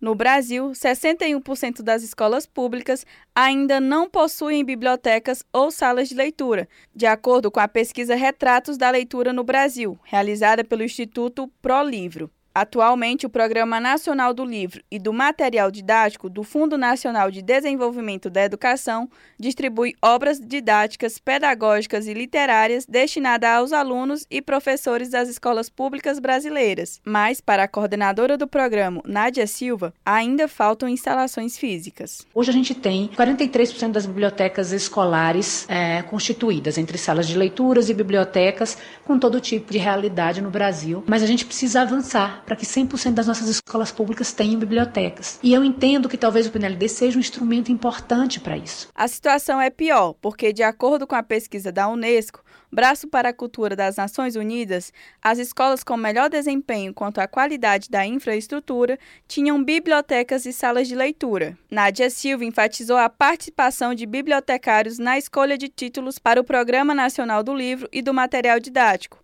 mas Fábio Cordeiro, presidente do Conselho Federal de Biblioteconomia, lamentou que a lei sobre a universalização de bibliotecas em escolas não seja cumprida também quando uma escola tem biblioteca, mas não tem o bibliotecário. Biblioteca não é um plus, não é um diferencial, não é um apêndice. Ela é necessária e, sob nenhuma hipótese, dispensável. A biblioteca escolar é legal e vital. Ela também auxilia o professor a investir em pedagogias problematizadoras, teorizando os problemas observados pelos alunos. Ela é o espaço ideal para o desenvolvimento das metodologias ativas em todos os anos da educação básica, como aprendizagem baseada em projetos ou em problemas. Os participantes lembraram que na Câmara, o projeto de lei que pretende atualizar a definição de bibliotecas, tornando o acervo de livros também digitais, além de físicos, aguarda para ser votado na Comissão de Constituição e Justiça antes de ir ao Senado. A proposta que altera a lei da universalização das bibliotecas adiciona áudios e fotos como suporte para consulta, pesquisa, estudo ou leitura e amplia o prazo até 2024 para que as bibliotecas estejam presentes nas escolas de todo o país. Da Rádio Câmara de Brasília, Maria Suzana Pereira. Jornal Brasil Atual, edição da tarde, são 6 horas e 22 minutos. No Jornal Brasil Atual, edição da manhã de ontem, o jornalista Rafael Garcia e a Larissa Borer entrevistaram o professor Eduardo Viveiro. Ele falou sobre as expectativas para o atual governo de São Paulo, que assume em 2023, Tarcísio de Freitas, e suas indicações dos secretários que estarão à frente aí de todas as pastas no governo de São Paulo, governo do estado de São Paulo. É importante, mas o estado da federação do Brasil, entre os estados. É, a entrevista foi longa, esclarecedora e trouxe uma expectativa aí para os próximos quatro anos no governo de Tarcísio de Freitas. Vamos acompanhar. No Jornal Brasil Atual, nós vamos conversar agora com o cientista político e pesquisador do Mediatel, o Mediações Telemáticas, Eduardo Viveiros de Freitas. Esse Mediatel é um grupo de pesquisa do Departamento de Comunicação da PUC São Paulo. Eduardo Viveiros de Freitas, muito bem-vindo ao Jornal Brasil Atual mais uma vez. Tudo bem contigo? Tudo bem, Rafael, como é que vai? Muito obrigado pela tua participação por aqui, tudo bem? E a gente vai falar com o Viveiro sobre as expectativas, né, o que se apresenta para o futuro governo de São Paulo com Tarcísio de Freitas. O governador eleito anunciou ontem mais seis nomes de integrantes do novo governo que ele vai assumir no dia 1 de janeiro. Com esses integrantes, chega agora a 21 o número de secretários que já foram anunciados por Tarcísio, além dos escolhidos para empresas e autarquias estaduais. Agora, o fato é que o núcleo duro da gestão do Tarcísio está com repleto de nomes ligados ao Gilberto Kassab, né, do PSD. E as pessoas que trabalham com o futuro governador, quando ainda, ainda era ministro da pasta da infraestrutura do Bolsonaro. De bolsonarista raiz mesmo, por enquanto, só o capitão Derrite para a cadeira de segurança pública. É isso mesmo? Como é que você está avaliando esses nomes que foram apresentados até agora, Viveiros? É isso, Rafael. Ele o Tarcísio tem dito que são, vai manter o número de secretarias, 23, né? e vai é, fundir algumas pastas, fundir algumas secretarias, alguns órgãos executivos dentro dessas secretarias. Né?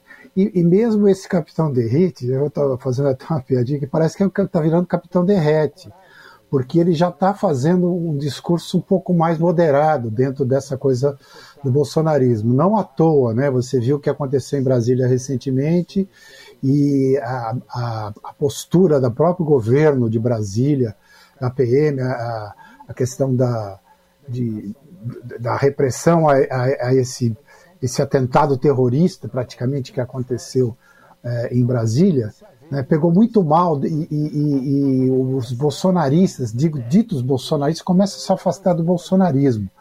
E o, o próprio Tarcísio disse que não é bolsonarista raiz, etc. E tal.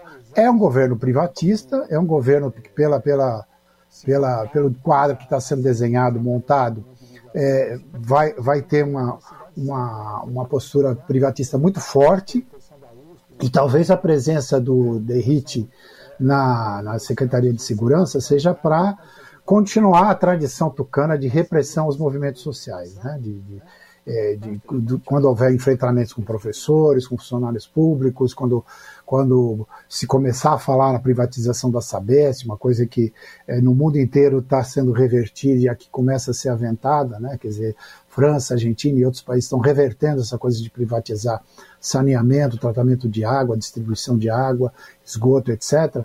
Né? E uh, aqui começa a se falar nisso. Então, talvez a presença do derrite, dessa postura mais ostensiva da, da PM nas ruas, seja já prevendo que vai haver enfrentamentos é, é, graças a essa postura privatista que a gente já viu que está claramente com o FEDER na educação e outros é, secretários, né? outros possíveis secretários, porque em política coisa é dinâmica, pode ser que mude alguma coisa no futuro, né? até, o, até a montagem final do secretariado. Pouco provável, mas pode acontecer. Junto conosco aqui, Viveiros, a nossa colega a Larissa Borer, que ela também quer fazer perguntas a você. Larissa. O capitão Derrite, que é do PL e vai chefiar a segurança em São Paulo, está tentando fazer um discurso moderado, mas o próprio Derrite já afirmou que policial bom tem que ter pelo menos três homicídios no currículo. Vale destacar que o coronel que vai, comandar a PM né, a partir do dia 1 o coronel Cássio de Freitas, é ex-rota e também é amigo de Derrite. Eduardo, como que você avalia essa futura equipe? O que, que a gente pode esperar? Olha, a segurança é muito delicada, é, um, é uma questão que, que, que, tem que ser tratada com muito cuidado. O sujeito não pode sair falando bravatas como essa, que três mortes por policial, etc. Ele não pode falar isso. Isso em, em, política, uma coisa é ele falar como policial, como cidadão, seja lá como for. Outra coisa é ele falar como autoridade política, com cargo político. E isso vai ser cobrado do governador. Né? Quando começar a acontecer, se acontecer uma postura desse tipo em relação à população e aumentar a perseguição a jovens negros na periferia, como acontece tradicionalmente nesse governo tucano, né? É, isso vai ter uma repercussão muito forte e eu acredito que isso não, não, não tem muito futuro. Né? É, a questão da rota mesmo, é, veja, é um pelotão. Quantos quanto são os, os, quadros da PM no, no, no estado inteiro? Você tem várias situações. Você tem polícia, polícia rodoviária estadual, você tem a polícia a ronda escolar, você tem trânsito, você tem uma série de coisas. Então, assim, é, é, se o sujeito for ficar focado, se, e você tem uma certa tensão entre esses, esses segmentos, como, por exemplo, está acontecendo, tentando ser é, é, é, contornado pelo Tarcísio, pelo Kassab e por outros, com a questão da, da polícia civil e a polícia militar né? É, é um, um, um, projeto do DERIT que está na Assembleia Legislativa, é uma, uma, uma, PEC, uma proposta de emenda constitucional do Estado de São Paulo, que permita a polícia é, é, investigar, a polícia militar investigar, vai ser derrubada por um inconstitucional. Isso aí, nível federal, em qualquer lugar, não, não vai passar. Então, assim, se é, um, se, se é um secretário que já começa plantando conflitos e problemas a médio longo a, a, a curto médio prazo né, ele está condenado a, a, ser o alvo preferencial é, é, das críticas ao governo é, futuro governo Tarcísio de Freitas. Então Tarcísio acho que se ele for inteligente e ele tem perspectivas como todo político que, que, ganha um Estado como São Paulo, né, uma perspectiva política, ele não vai permitir que isso a, aconteça. Se permitir, se, se tiver essa postura agressiva de parte das autoridades do, do policiamento repressivo, é, você tem a repetição uh, do bolsonarismo. E o bolsonarismo está condenado. O, o, o, que aconteceu em Brasília recentemente, de sexta-feira para cá, é o atestado de óbito do bolsonarismo, né? do ponto de vista da, da imagem que vai ficar desses protestos, dessa, dessa, desse terrorismo praticamente, desse, dessa agressividade desses manifestantes. Então, é, é, é devagar com a dor que o santo é de barro. A gente está conversando com o Eduardo Viveiros de Freitas, cientista político, pesquisador do grupo Mediações Telemáticas, o grupo de pesquisa do Departamento de Comunicação da PUC São Paulo, sobre as perspectivas para o governo de Tarcísio de Freitas aqui no estado de São Paulo. Eduardo Viveiros, eu antes de falar contigo sobre algumas questões que têm a ver com a possibilidade de privatizações, né? Você falou agora também do, da, da possibilidade de privatizar a Sabesp.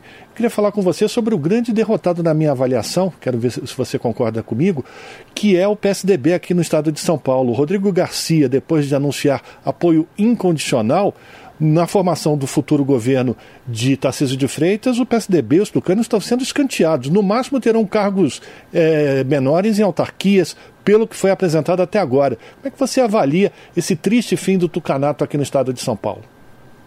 Era, era uma coisa que começou já com Dória. Né? O, o, o desastre que foi a, a, articulação política, a manipulação de, de prévias e, e a, a, a, conquista da, das candidaturas de Dória, tanto na prefeitura quanto no governo do estado, já era o, o, a, o marco né, uh, do fim do, do começo do fim do tucanismo, né, do, dos tucanos em São Paulo. Né, depois de quase 30 anos, uh, eles começam a desaparecer uh, no cenário político de São Paulo.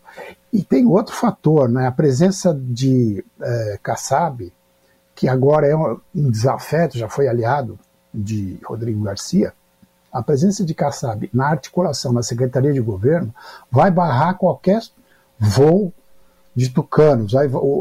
As penas dos tucanos vão ser bem podadas, o tucano vai ficar quieto no, no que sobrou do seu ninho, né?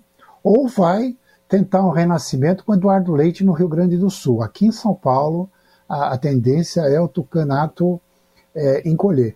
Lembrando também que, veja, é, a política é dinâmica, né? Você tem é, uma, pode ter uma postura diferente dos tucanos em relação ao governo Tarcísio de Freitas, em, em alguns momentos ser oposição, ou tentar negociar cargos, tentar negociar uma participação maior é, no governo, por conta da presença de, de deputados estaduais reeleitos é, para a legislatura que começa em janeiro. Né? Então, a, a, gente tem que acompanhar com cuidado também para ver o que acontece, né? Se tucanos sendo banidos né, da, da, estrutura de governo, da máquina governamental no Estado, o que, que eles vão fazer na Assembleia Legislativa? Eles vão continuar na base de Tarcísio de Freitas ou vão fazer um discurso de oposição? E que tipo de oposição? Né? A gente sabe que, do ponto de vista é, da, da estrutura de governo, da máquina governamental, no Estado, o que, que eles vão fazer na Assembleia Legislativa? Eles vão continuar na base de Tarcísio de Freitas ou vão fazer um discurso de oposição? E que tipo de oposição? Né? A gente sabe que, do ponto de vista é, econômico, da visão de, de, Estado mínimo, etc., os tucanos são muito afinados com a direita, com a extrema-direita, com, com a, direita e até com a extrema-direita em alguns momentos. Né? Então, precisamos acompanhar com muito cuidado para ver qual vai ser o comportamento da bancada tucana eh, na Assembleia Legislativa. Em termos de máquina, é praticamente o fim do, do, do canato mesmo. Os tucanos tradicionais eh, foram eh, alijados do ninho, nós temos Alckmin fora, fora do, do, do PSDB, graças à, à, intervenção do Dória, né? Serra, Fernando Henrique, outros nomes, Aníbal, Aníbal etc., esses todos tão, tão, não são referência mais para o que é o, o, o, PSDB de Rodrigo Garcia. Rodrigo Garcia é o canto do cisne, ou o canto uh, da morte do Tucano. Vamos falar sobre alguns nomes que foram anunciados. Um nome, por exemplo, que foi anunciado ontem, por exemplo, o Samuel Kinoshita, vai ocupar o cargo de secretário estadual de Planejamento e Fazenda, ele que foi assessor especial do ministro da Economia do Paulo Guedes. E a gente também teve já o anúncio de Caio Paes de Andrade, presidente da Petrobras, para a Secretaria de Gestão e Governo Digital. São, são a, eh, a turma do, da bufunfa, do dinheiro, continuam com os mesmos, né, é, Viveiros? Ah, sim, isso aí é intocável. Né? O Paulo Guedes está colocando um pezinho no governo do estado de São Paulo, ele disse que não queria um cargo pequeno, mas tem aí um representante, da, inclusive do próprio banco, né, o BTG Pactual, né, que era, é, do qual ele era é, da estrutura, né, o Paulo Guedes, né. E o Caio, ele é, ele tem, ele tem um perfil, não sei o que, que ele foi fazer na Petrobras, porque o negócio dele era é, tecnologia de informação, ele era da Serpro, né? Esse trabalho de e-governo, governo eletrônico é, na Serpro, né? E tem, tem expertise em relação a isso e vem para fazer essa coisa do, da digitalização do governo, da redução da burocracia e que fatalmente vai, vai, vai redundar em é, redução de, de, de, emprego público, né? porque, porque a, digitalização das, da, dos procedimentos, formulários, aquela coisa toda da burocracia estatal, vai ser acelerada com esse, esse trabalho. É uma tendência universal, né? a gente sabe disso, né?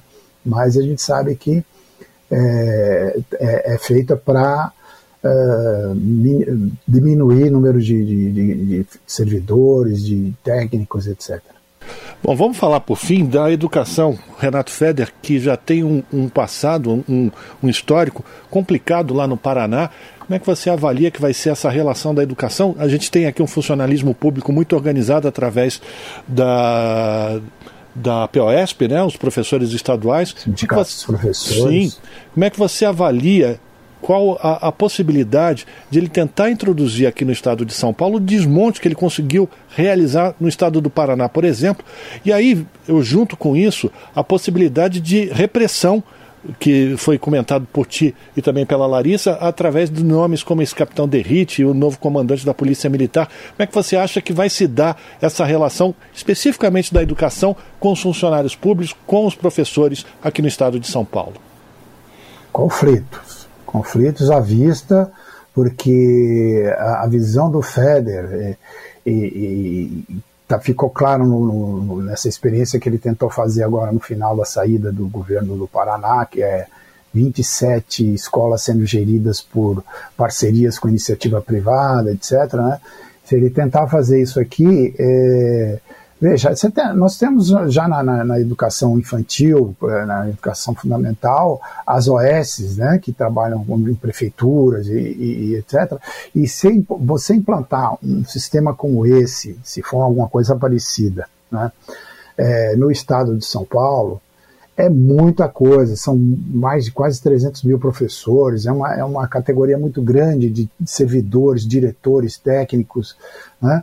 Uh, esse modelo da escola militar que está sendo repudiado por pais, inclusive, que está acontecendo até assédio sexual, é, violência, é, até acho que no próprio Paraná e em outros lugares vocês já estão revendo né, a função do, do, do, da estrutura militar da escola cívico-militar. Quer dizer, o militar vai cuidar só da disciplina, a parte pedagógica, a direção administrativa-pedagógica vai ficar é, com professores, com educadores. Então, é um modelo que não funciona, funciona é, ao lado de um quartel para filhos de, de, militares e gente que, que, que reproduz essa cultura é, militarista, o militarismo, né? É, não funciona como, como, como modelo educacional. Nós somos no século XXI, né? Você ter pessoas fazendo ordem unida, crianças fardadas com uniformes, etc. Isso não funciona mais. Isso não, não adianta vir falar que ah, por causa da, da, da uh, disciplina, etc.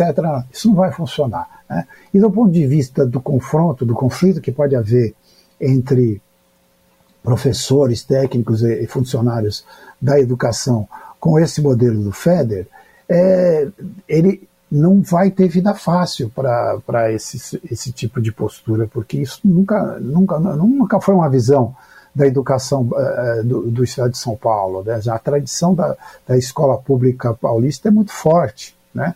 Então ele vai ter que se haver com, com esse tipo de coisa. Alguma modernização do ponto de vista técnico, é, outra coisa que também que ele quer implantar, que é a coisa da, da, do ensino à distância, né? Generalizar isso daí. Não funciona. E olha, eu dei aula em universidades particulares e, e é quando começa, começa essa implantação de modelo de EAD e tal, se você não tiver uma boa base técnica, uma boa base pedagógica, uma boa estrutura administrativa, os alunos repudiam, né, porque você também tem que ter sinal de, eh, de, internet bom, celular, notebook e tal, o que, que vai acontecer? Vai ser distribuído para os alunos? E outra coisa que o Feder está falando também, a coisa do voucher para educação, é, modelo. Veja, isso funciona na Espanha, que é uma tradição de colégios católicos, que o Estado banca lá 400 e tantos euros ou mais por aluno para estudar em escolas confessionais e tal, mas isso aqui a gente não tem essa estrutura. O que, que vai acontecer? Vamos... Você está ouvindo? Jornal Brasil Atual, edição da tarde. Uma parceria com Brasil de Fato. Jornal Brasil Atual, edição da tarde, são 6 horas e 41 minutos. E agora a gente vai repercutir uma entrevista do jornalista Jamil Chad, colunista, correspondente em Genebra. Ele é colunista do portal UOL falando aí expectativa do governo Lula com as relações internacionais. A entrevista foi ao ar hoje cedo no Jornal Brasil Atual, edição da manhã. Vamos acompanhar. E aqui no Jornal Brasil Atual nós temos o prazer de conversar agora com o jornalista Jamil Chad, que é colunista do portal UOL. Bem-vindo mais uma vez ao Jornal Brasil Atual. Tudo bem com você? Meu caro, muito obrigado pelo convite. Jamil, você fala de Genebra, não é isso? Genebra, na Suíça. Uma Já... diferença de temperatura para vocês aí de acho que uns 30 graus. É, temperaturas negativas aí, não?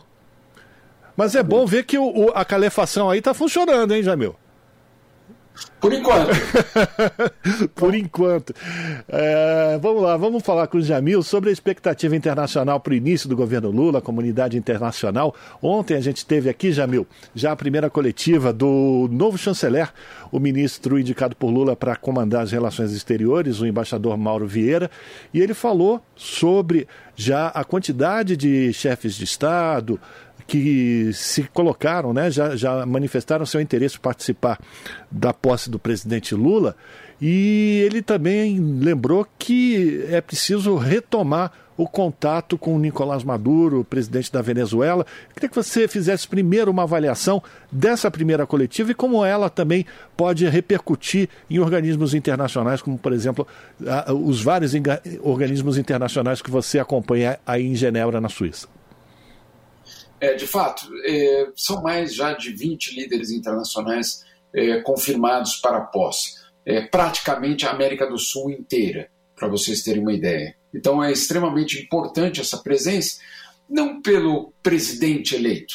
O presidente eleito, no caso, ele obviamente tem uma, uma, uma eu diria, um impacto internacional significativo, mas, acima de tudo, essa presença internacional no Brasil no dia 1 de janeiro, ela tem como função chancelar a democracia. Dizer, olha, o mundo reconhece que o processo eleitoral brasileiro é sólido, que a democracia venceu e que, portanto, um novo governo está assumindo e é ele que é o nosso interlocutor. Ponto final. Então, é muito importante que a gente entenda que essa presença internacional ela não tem uma relação apenas eh, por se tratar de Lula. A presença internacional tem essa função justamente de chancelar a democracia. E por que chancelar a democracia brasileira? Qual a função? Olha, a gente tem visto pelo mundo, inclusive nos Estados Unidos, naquele 6 de janeiro, eh, no Capitólio, em tantos outros lugares, na Alemanha, recentemente, com uma operação policial contra eh, a extrema-direita, que o que nós estamos vendo é que nas grandes democracias ocidentais também, é, nós estamos vendo uma, um enfrentamento muito claro da extrema-direita tentando minar a democracia. Portanto, quando uma democracia está ameaçada, em qualquer lugar do mundo, são todas as democracias que, no fundo, estão ameaçadas.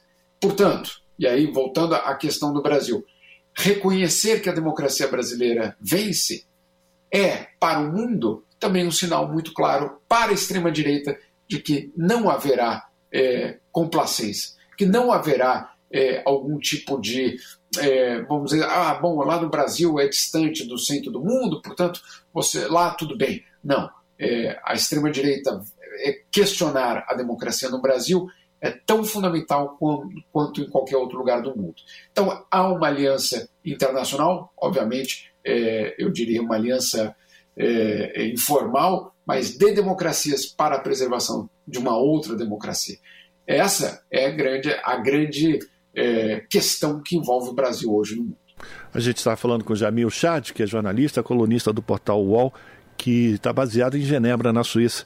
E aí eu queria verificar contigo, Jamil, qual é a avaliação, se é que você já colheu isso com outros embaixadores aí nos organismos internacionais, do nome especificamente de Mauro Vieira para comandar a chancelaria brasileira. O nome dele foi bem recebido? Foi, foi bem recebido pelo seguinte: é, dois aspectos. O primeiro deles é alguém que já comandou o Ministério das Relações Exteriores, ou seja, é alguém que tem uma. uma circula facilmente, é, é conhecido, de, obviamente, de outros governos. Tem um aspecto também do fato de que ele é um multilateralista. O que quer dizer isso? Ele é uma pessoa é, que tem como é, base, na verdade, a, a própria de, é, diplomacia brasileira é, teve isso de uma forma tradicional é, até a chegada de Ernesto Araújo, é, uma aposta no sistema multilateral. O que é o sistema multilateral? É um sistema de regras, basicamente, que colocam o mundo é, em algum tipo de arcabouço legal. Ou seja, não é a lei do mais forte, não é a lei da selva. Para um país que não tem arma nuclear, como é o Brasil, que não tem uma tecnologia de ponta, como o Brasil, como não tem uma influência é, por outros caminhos, a maior garantia é a existência de regras internacionais. Então, se nós queremos uma participação importante no mundo, ter regras é fundamental justamente para a nossa inserção. Então, um defensor disso, que é o Mauro Vieira, obviamente é bem recebido é, por outros países, é, principalmente pelos, eu diria, pelas democracias. Esse primeiro ponto. Segundo ponto, todos sabem que Mauro Vieira não vai atuar sozinho existe uma coordenação muito clara com quem? Com Celso Amorim, que deve assumir um cargo muito próximo a Luiz Inácio Lula da Silva. E Celso Amorim é alguém que absolutamente todos os chanceleres do mundo conhecem. Então, essa dupla é que vai, de fato, liderar a política externa brasileira. E essa dupla tem um, um acesso muito, eu diria, fácil é, na diplomacia mundial, sim. Então, pelo que você está eh, dizendo, não sei se eu entendi corretamente, Jamil, o Mauro Vieira seria um, um, operativo da chancelaria brasileira, enquanto que toda a estratégia seria pensada pelo, pelo Celso Amorim? Exatamente. De fato, você tem, eu, eu, eu acho que a gente podia até ampliar. Vai ser um tripé. O Lula é o, vamos dizer assim, a palavra pode soar é, é, curiosa, mas é isso. Lula é o sedutor, é, Amorim é o estrategista e Mauro Vieira é o operador. Então, esse é o tripé da tentativa da reinserção brasileira. E aqui eu não estou fazendo um elogio ou não, estou tentando é, colocar numa estrutura o que vai ser a política externa brasileira. Bom, a gente já teve um exemplo disso da participação de Lula na COP27, né? Mas você falou sobre a participação do Brasil. Eu não, não estou ouvindo. Perdão a gente teve um exemplo do que acontece com isso que você está colocando, essa imagem que você está fazendo do Lula como um sedutor, o Amorim como um estrategista e o Mauro Vieira como o executor. Uh, o papel do Lula como sedutor na COP27. A presença dele já fez um rebuliço lá no Egito, né? Exa exatamente. E ele tem, obviamente, esse carisma é, necessário para uma diplomacia presidencial. Né? O que é a diplomacia presidencial? Quando você tem a capacidade de olhar olho no olho de um outro líder e negociar ali, ele mesmo, é, algum tipo de é, caminho. Né? Quando você não precisa é, de técnicos, quando, quando chega numa decisão política e aquele político tem essa capacidade justamente de diálogo. Então, essa é a grande vantagem, obviamente, é, de Lula nesse cenário internacional. É suficiente? Não. Obviamente, ele sabe que não. Né? Você precisa de uma operação, você precisa de uma preparação para aquela conversa final olho no olho. Mas sem aquilo, você obviamente tem uma, é, eu diria, uma limitação. Vou, vou, te dar um exemplo de, de algo que eu vi acontecer na, na, na, no G20, no ano passado, em novembro do ano passado, em Roma, que eu entrei naquela sala exclusiva dos presidentes é, e consegui filmar a presença de Jair Bolsonaro naquele local. É, ali talvez vocês se lembrem dessa imagem, Bolsonaro completamente isolado. É, aí, o isolamento dele ali, em parte, é culpa é, do seu serviço diplomático. Como é que colocam um presidente naquela situação é, sem preparar um terreno? Né? Então tá bem, você pode dizer, ali tem uma, uma falha real da estrutura. Agora, tem uma outra característica, que é aquela que ficou mar marcada, é de um presidente que não tinha capacidade de fazer a diplomacia presidencial, porque ele mesmo não tinha capacidade de interlocução com ninguém ali. Então, mesmo que a operação tivesse falhado, aquele líder teria o carisma, teria a sedução suficiente para chegar a bater nas costas do, do Boris Johnson ou de alguém e falar, e aí? Né? É, e, e, e, ali acontece também a diplomacia. Agora, é, na, na versão, vamos dizer assim, 2023 no Brasil, vamos torcer para que haja a operação, para que haja a visão estratégica e para que haja a sedução. Porque eu vou te dizer, meu caro, reconquistar a posição que o Brasil tinha antes no mundo não vai ser fácil. Não adianta achar que o mundo guardou o lugarzinho do Brasil. Olha, a cadeira estava aqui para vocês, fiquem tranquilos, quando vocês voltarem, a cadeira está aqui. A gente sabe muito bem que no poder, na questão de política, não existe vácuo. Quando o Brasil foi embora, alguém ocupou. E agora, para eu reocupar esse lugar, é, cotoveladas, é, sedução e provas de que, gente, de que a gente é um interlocutor confiável. Você falou dessa reunião do G20, claro que a gente lembra dessa, dessas imagens do Bolsonaro isolado, mas eu lembro também da violência que, inclusive, você sofreu da segurança do, do, do presidente Bolsonaro, na época, né? Quando você estava fazendo a cobertura, eles estavam na rua, você sofreu essa violência, né? A gente espera que isso nunca mais seja é, visto mais uma vez, né? Ou aqui com, com os próximos governantes. Mas quando você fala da cadeira no lugar, e aí eu quero falar sobre a inserção do Brasil nesses organismos multilaterais vários desses organismos o Brasil pode ficar, inclusive, eh, sem a, a possibilidade de entrar. Né? O Brasil está devendo para todo mundo, não é isso? Tá, a dívida que o Brasil deixou acumular com os organismos, organismos internacionais chega a 5 bilhões e 500 milhões de reais. 5 bilhões, não é, não é um erro, não. É muita grana que o Brasil deve para muitas entidades internacionais. 42 entidades internacionais. Algumas delas, para vocês terem uma ideia, é, se a gente não pagar essa conta, ou pelo menos parte da conta, até dia 31 de dezembro, em 2023, quando vira o ano, o Brasil perde o direito de voto. Vou dar um exemplo. Na FAO. Na FAO, que foi liderado pelo Brasil durante dois mandatos do Graziano. Agora, foi anteontem, basicamente. Né? Então você passa de uma situação de líder internacional a devedor. Né? Quer, quer ver outra, outra, outra entidade que aí é curioso, eu acho muito curioso essa dívida. Uh, o Brasil é o maior devedor do mundo com o Tribunal Penal Internacional em Haia. Será por quê? Né? Será por quê o governo Bolsonaro par, parou de pagar uh, a sua contribuição ao Tribunal em Haia?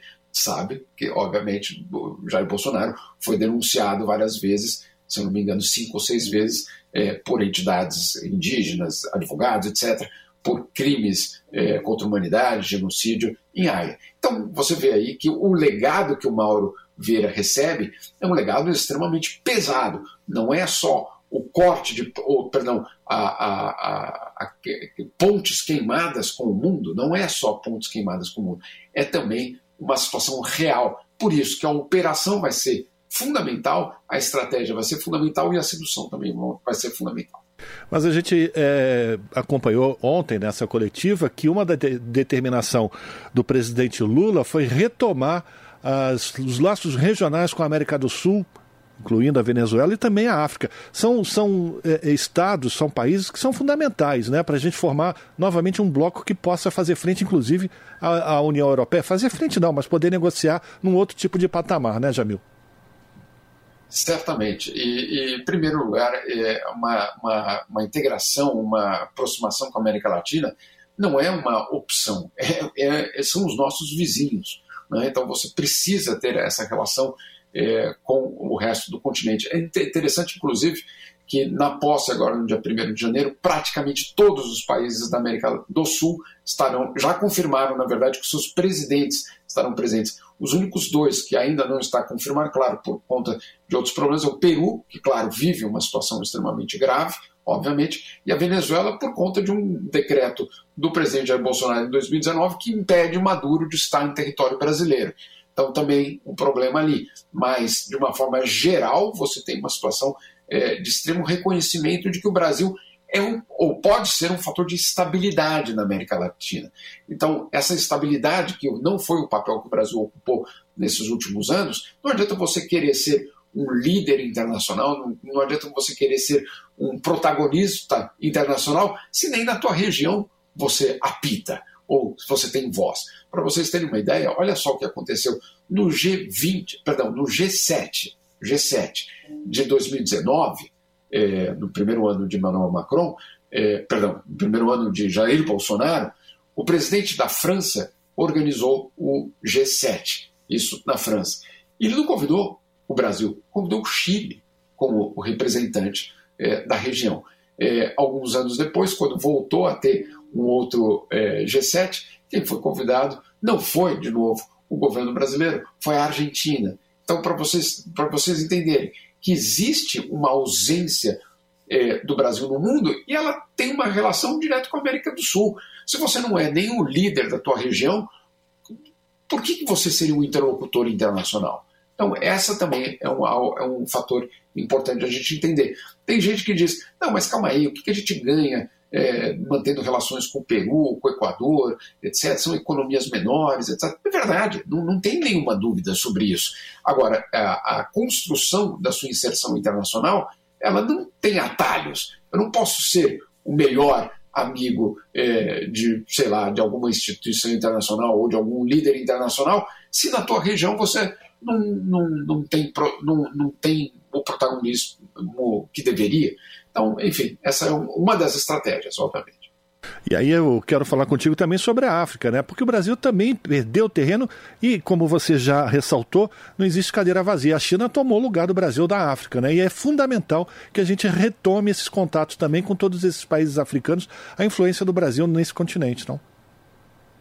Certamente. E, e, e mais uma vez, ah, você mantém relações com países pobres. De que adianta isso? É de uma, de uma miopia total é, avaliar é, nesse aspecto. Né? Agora, vamos lá, por, algum, por alguns pontos. É, eu conversei, inclusive, com o Celso Amorim há duas semanas e ele disse que o Brasil vai reabrir as embaixadas na África que tinham sido fechadas por Jair Bolsonaro. Então, algumas embaixadas que tinham sido fechadas vão ser reabertas. Isso já é um ponto positivo. É, Para você ter uma ideia, as viagens dos chanceleres brasileiros e, do, e da, da, da, cúpula, vamos dizer assim, do Palácio do Planalto para a África, elas foram significantes nesses últimos quatro anos. E, como eu disse, aquela cadeira que o Brasil tinha na África de ser um porta-voz, de ter amigos, de ter aliados na África, obviamente foi perdida. Né? Então você tem uma situação em que sim outros atores desembarcam com muita força. China, Índia, Rússia, que ganham justamente um espaço muito grande na África neste momento. É, nós tivemos aquela, aquela situação é, lamentável é, do Crivella ter sido nomeado por Bolsonaro para ser embaixador na África do Sul, o que deixava muito claro que o objetivo não era o interesse nacional. Eu deixava claro que a relação entre Brasil e África não passava por uma questão estratégica, era muito mais para atender um, um aliado local é, que queria, obviamente, uma, um, um, posto no exterior, e aí tem toda a história da África do Sul. Enfim, o que eu quero dizer, não existia o sentido de relação de Estado com Estado. E com essa entrevista do Jamil Chad ao jornalista Rafael Garcia e à jornalista Larissa Borer, hoje no Jornal Rádio Brasil Atual, edição da manhã, a gente encerra o Jornal Brasil Atual, edição da tarde desta quinta-feira, que teve a apresentação de Juliana Almeida e Cosmo Silva e nos trabalhos técnicos de Amanda Nicole. A gente volta amanhã a partir das 5 da tarde. Aliás, a gente não. Amanhã o jornal é por conta de Larissa Borer e Juliana Almeida. Tchau!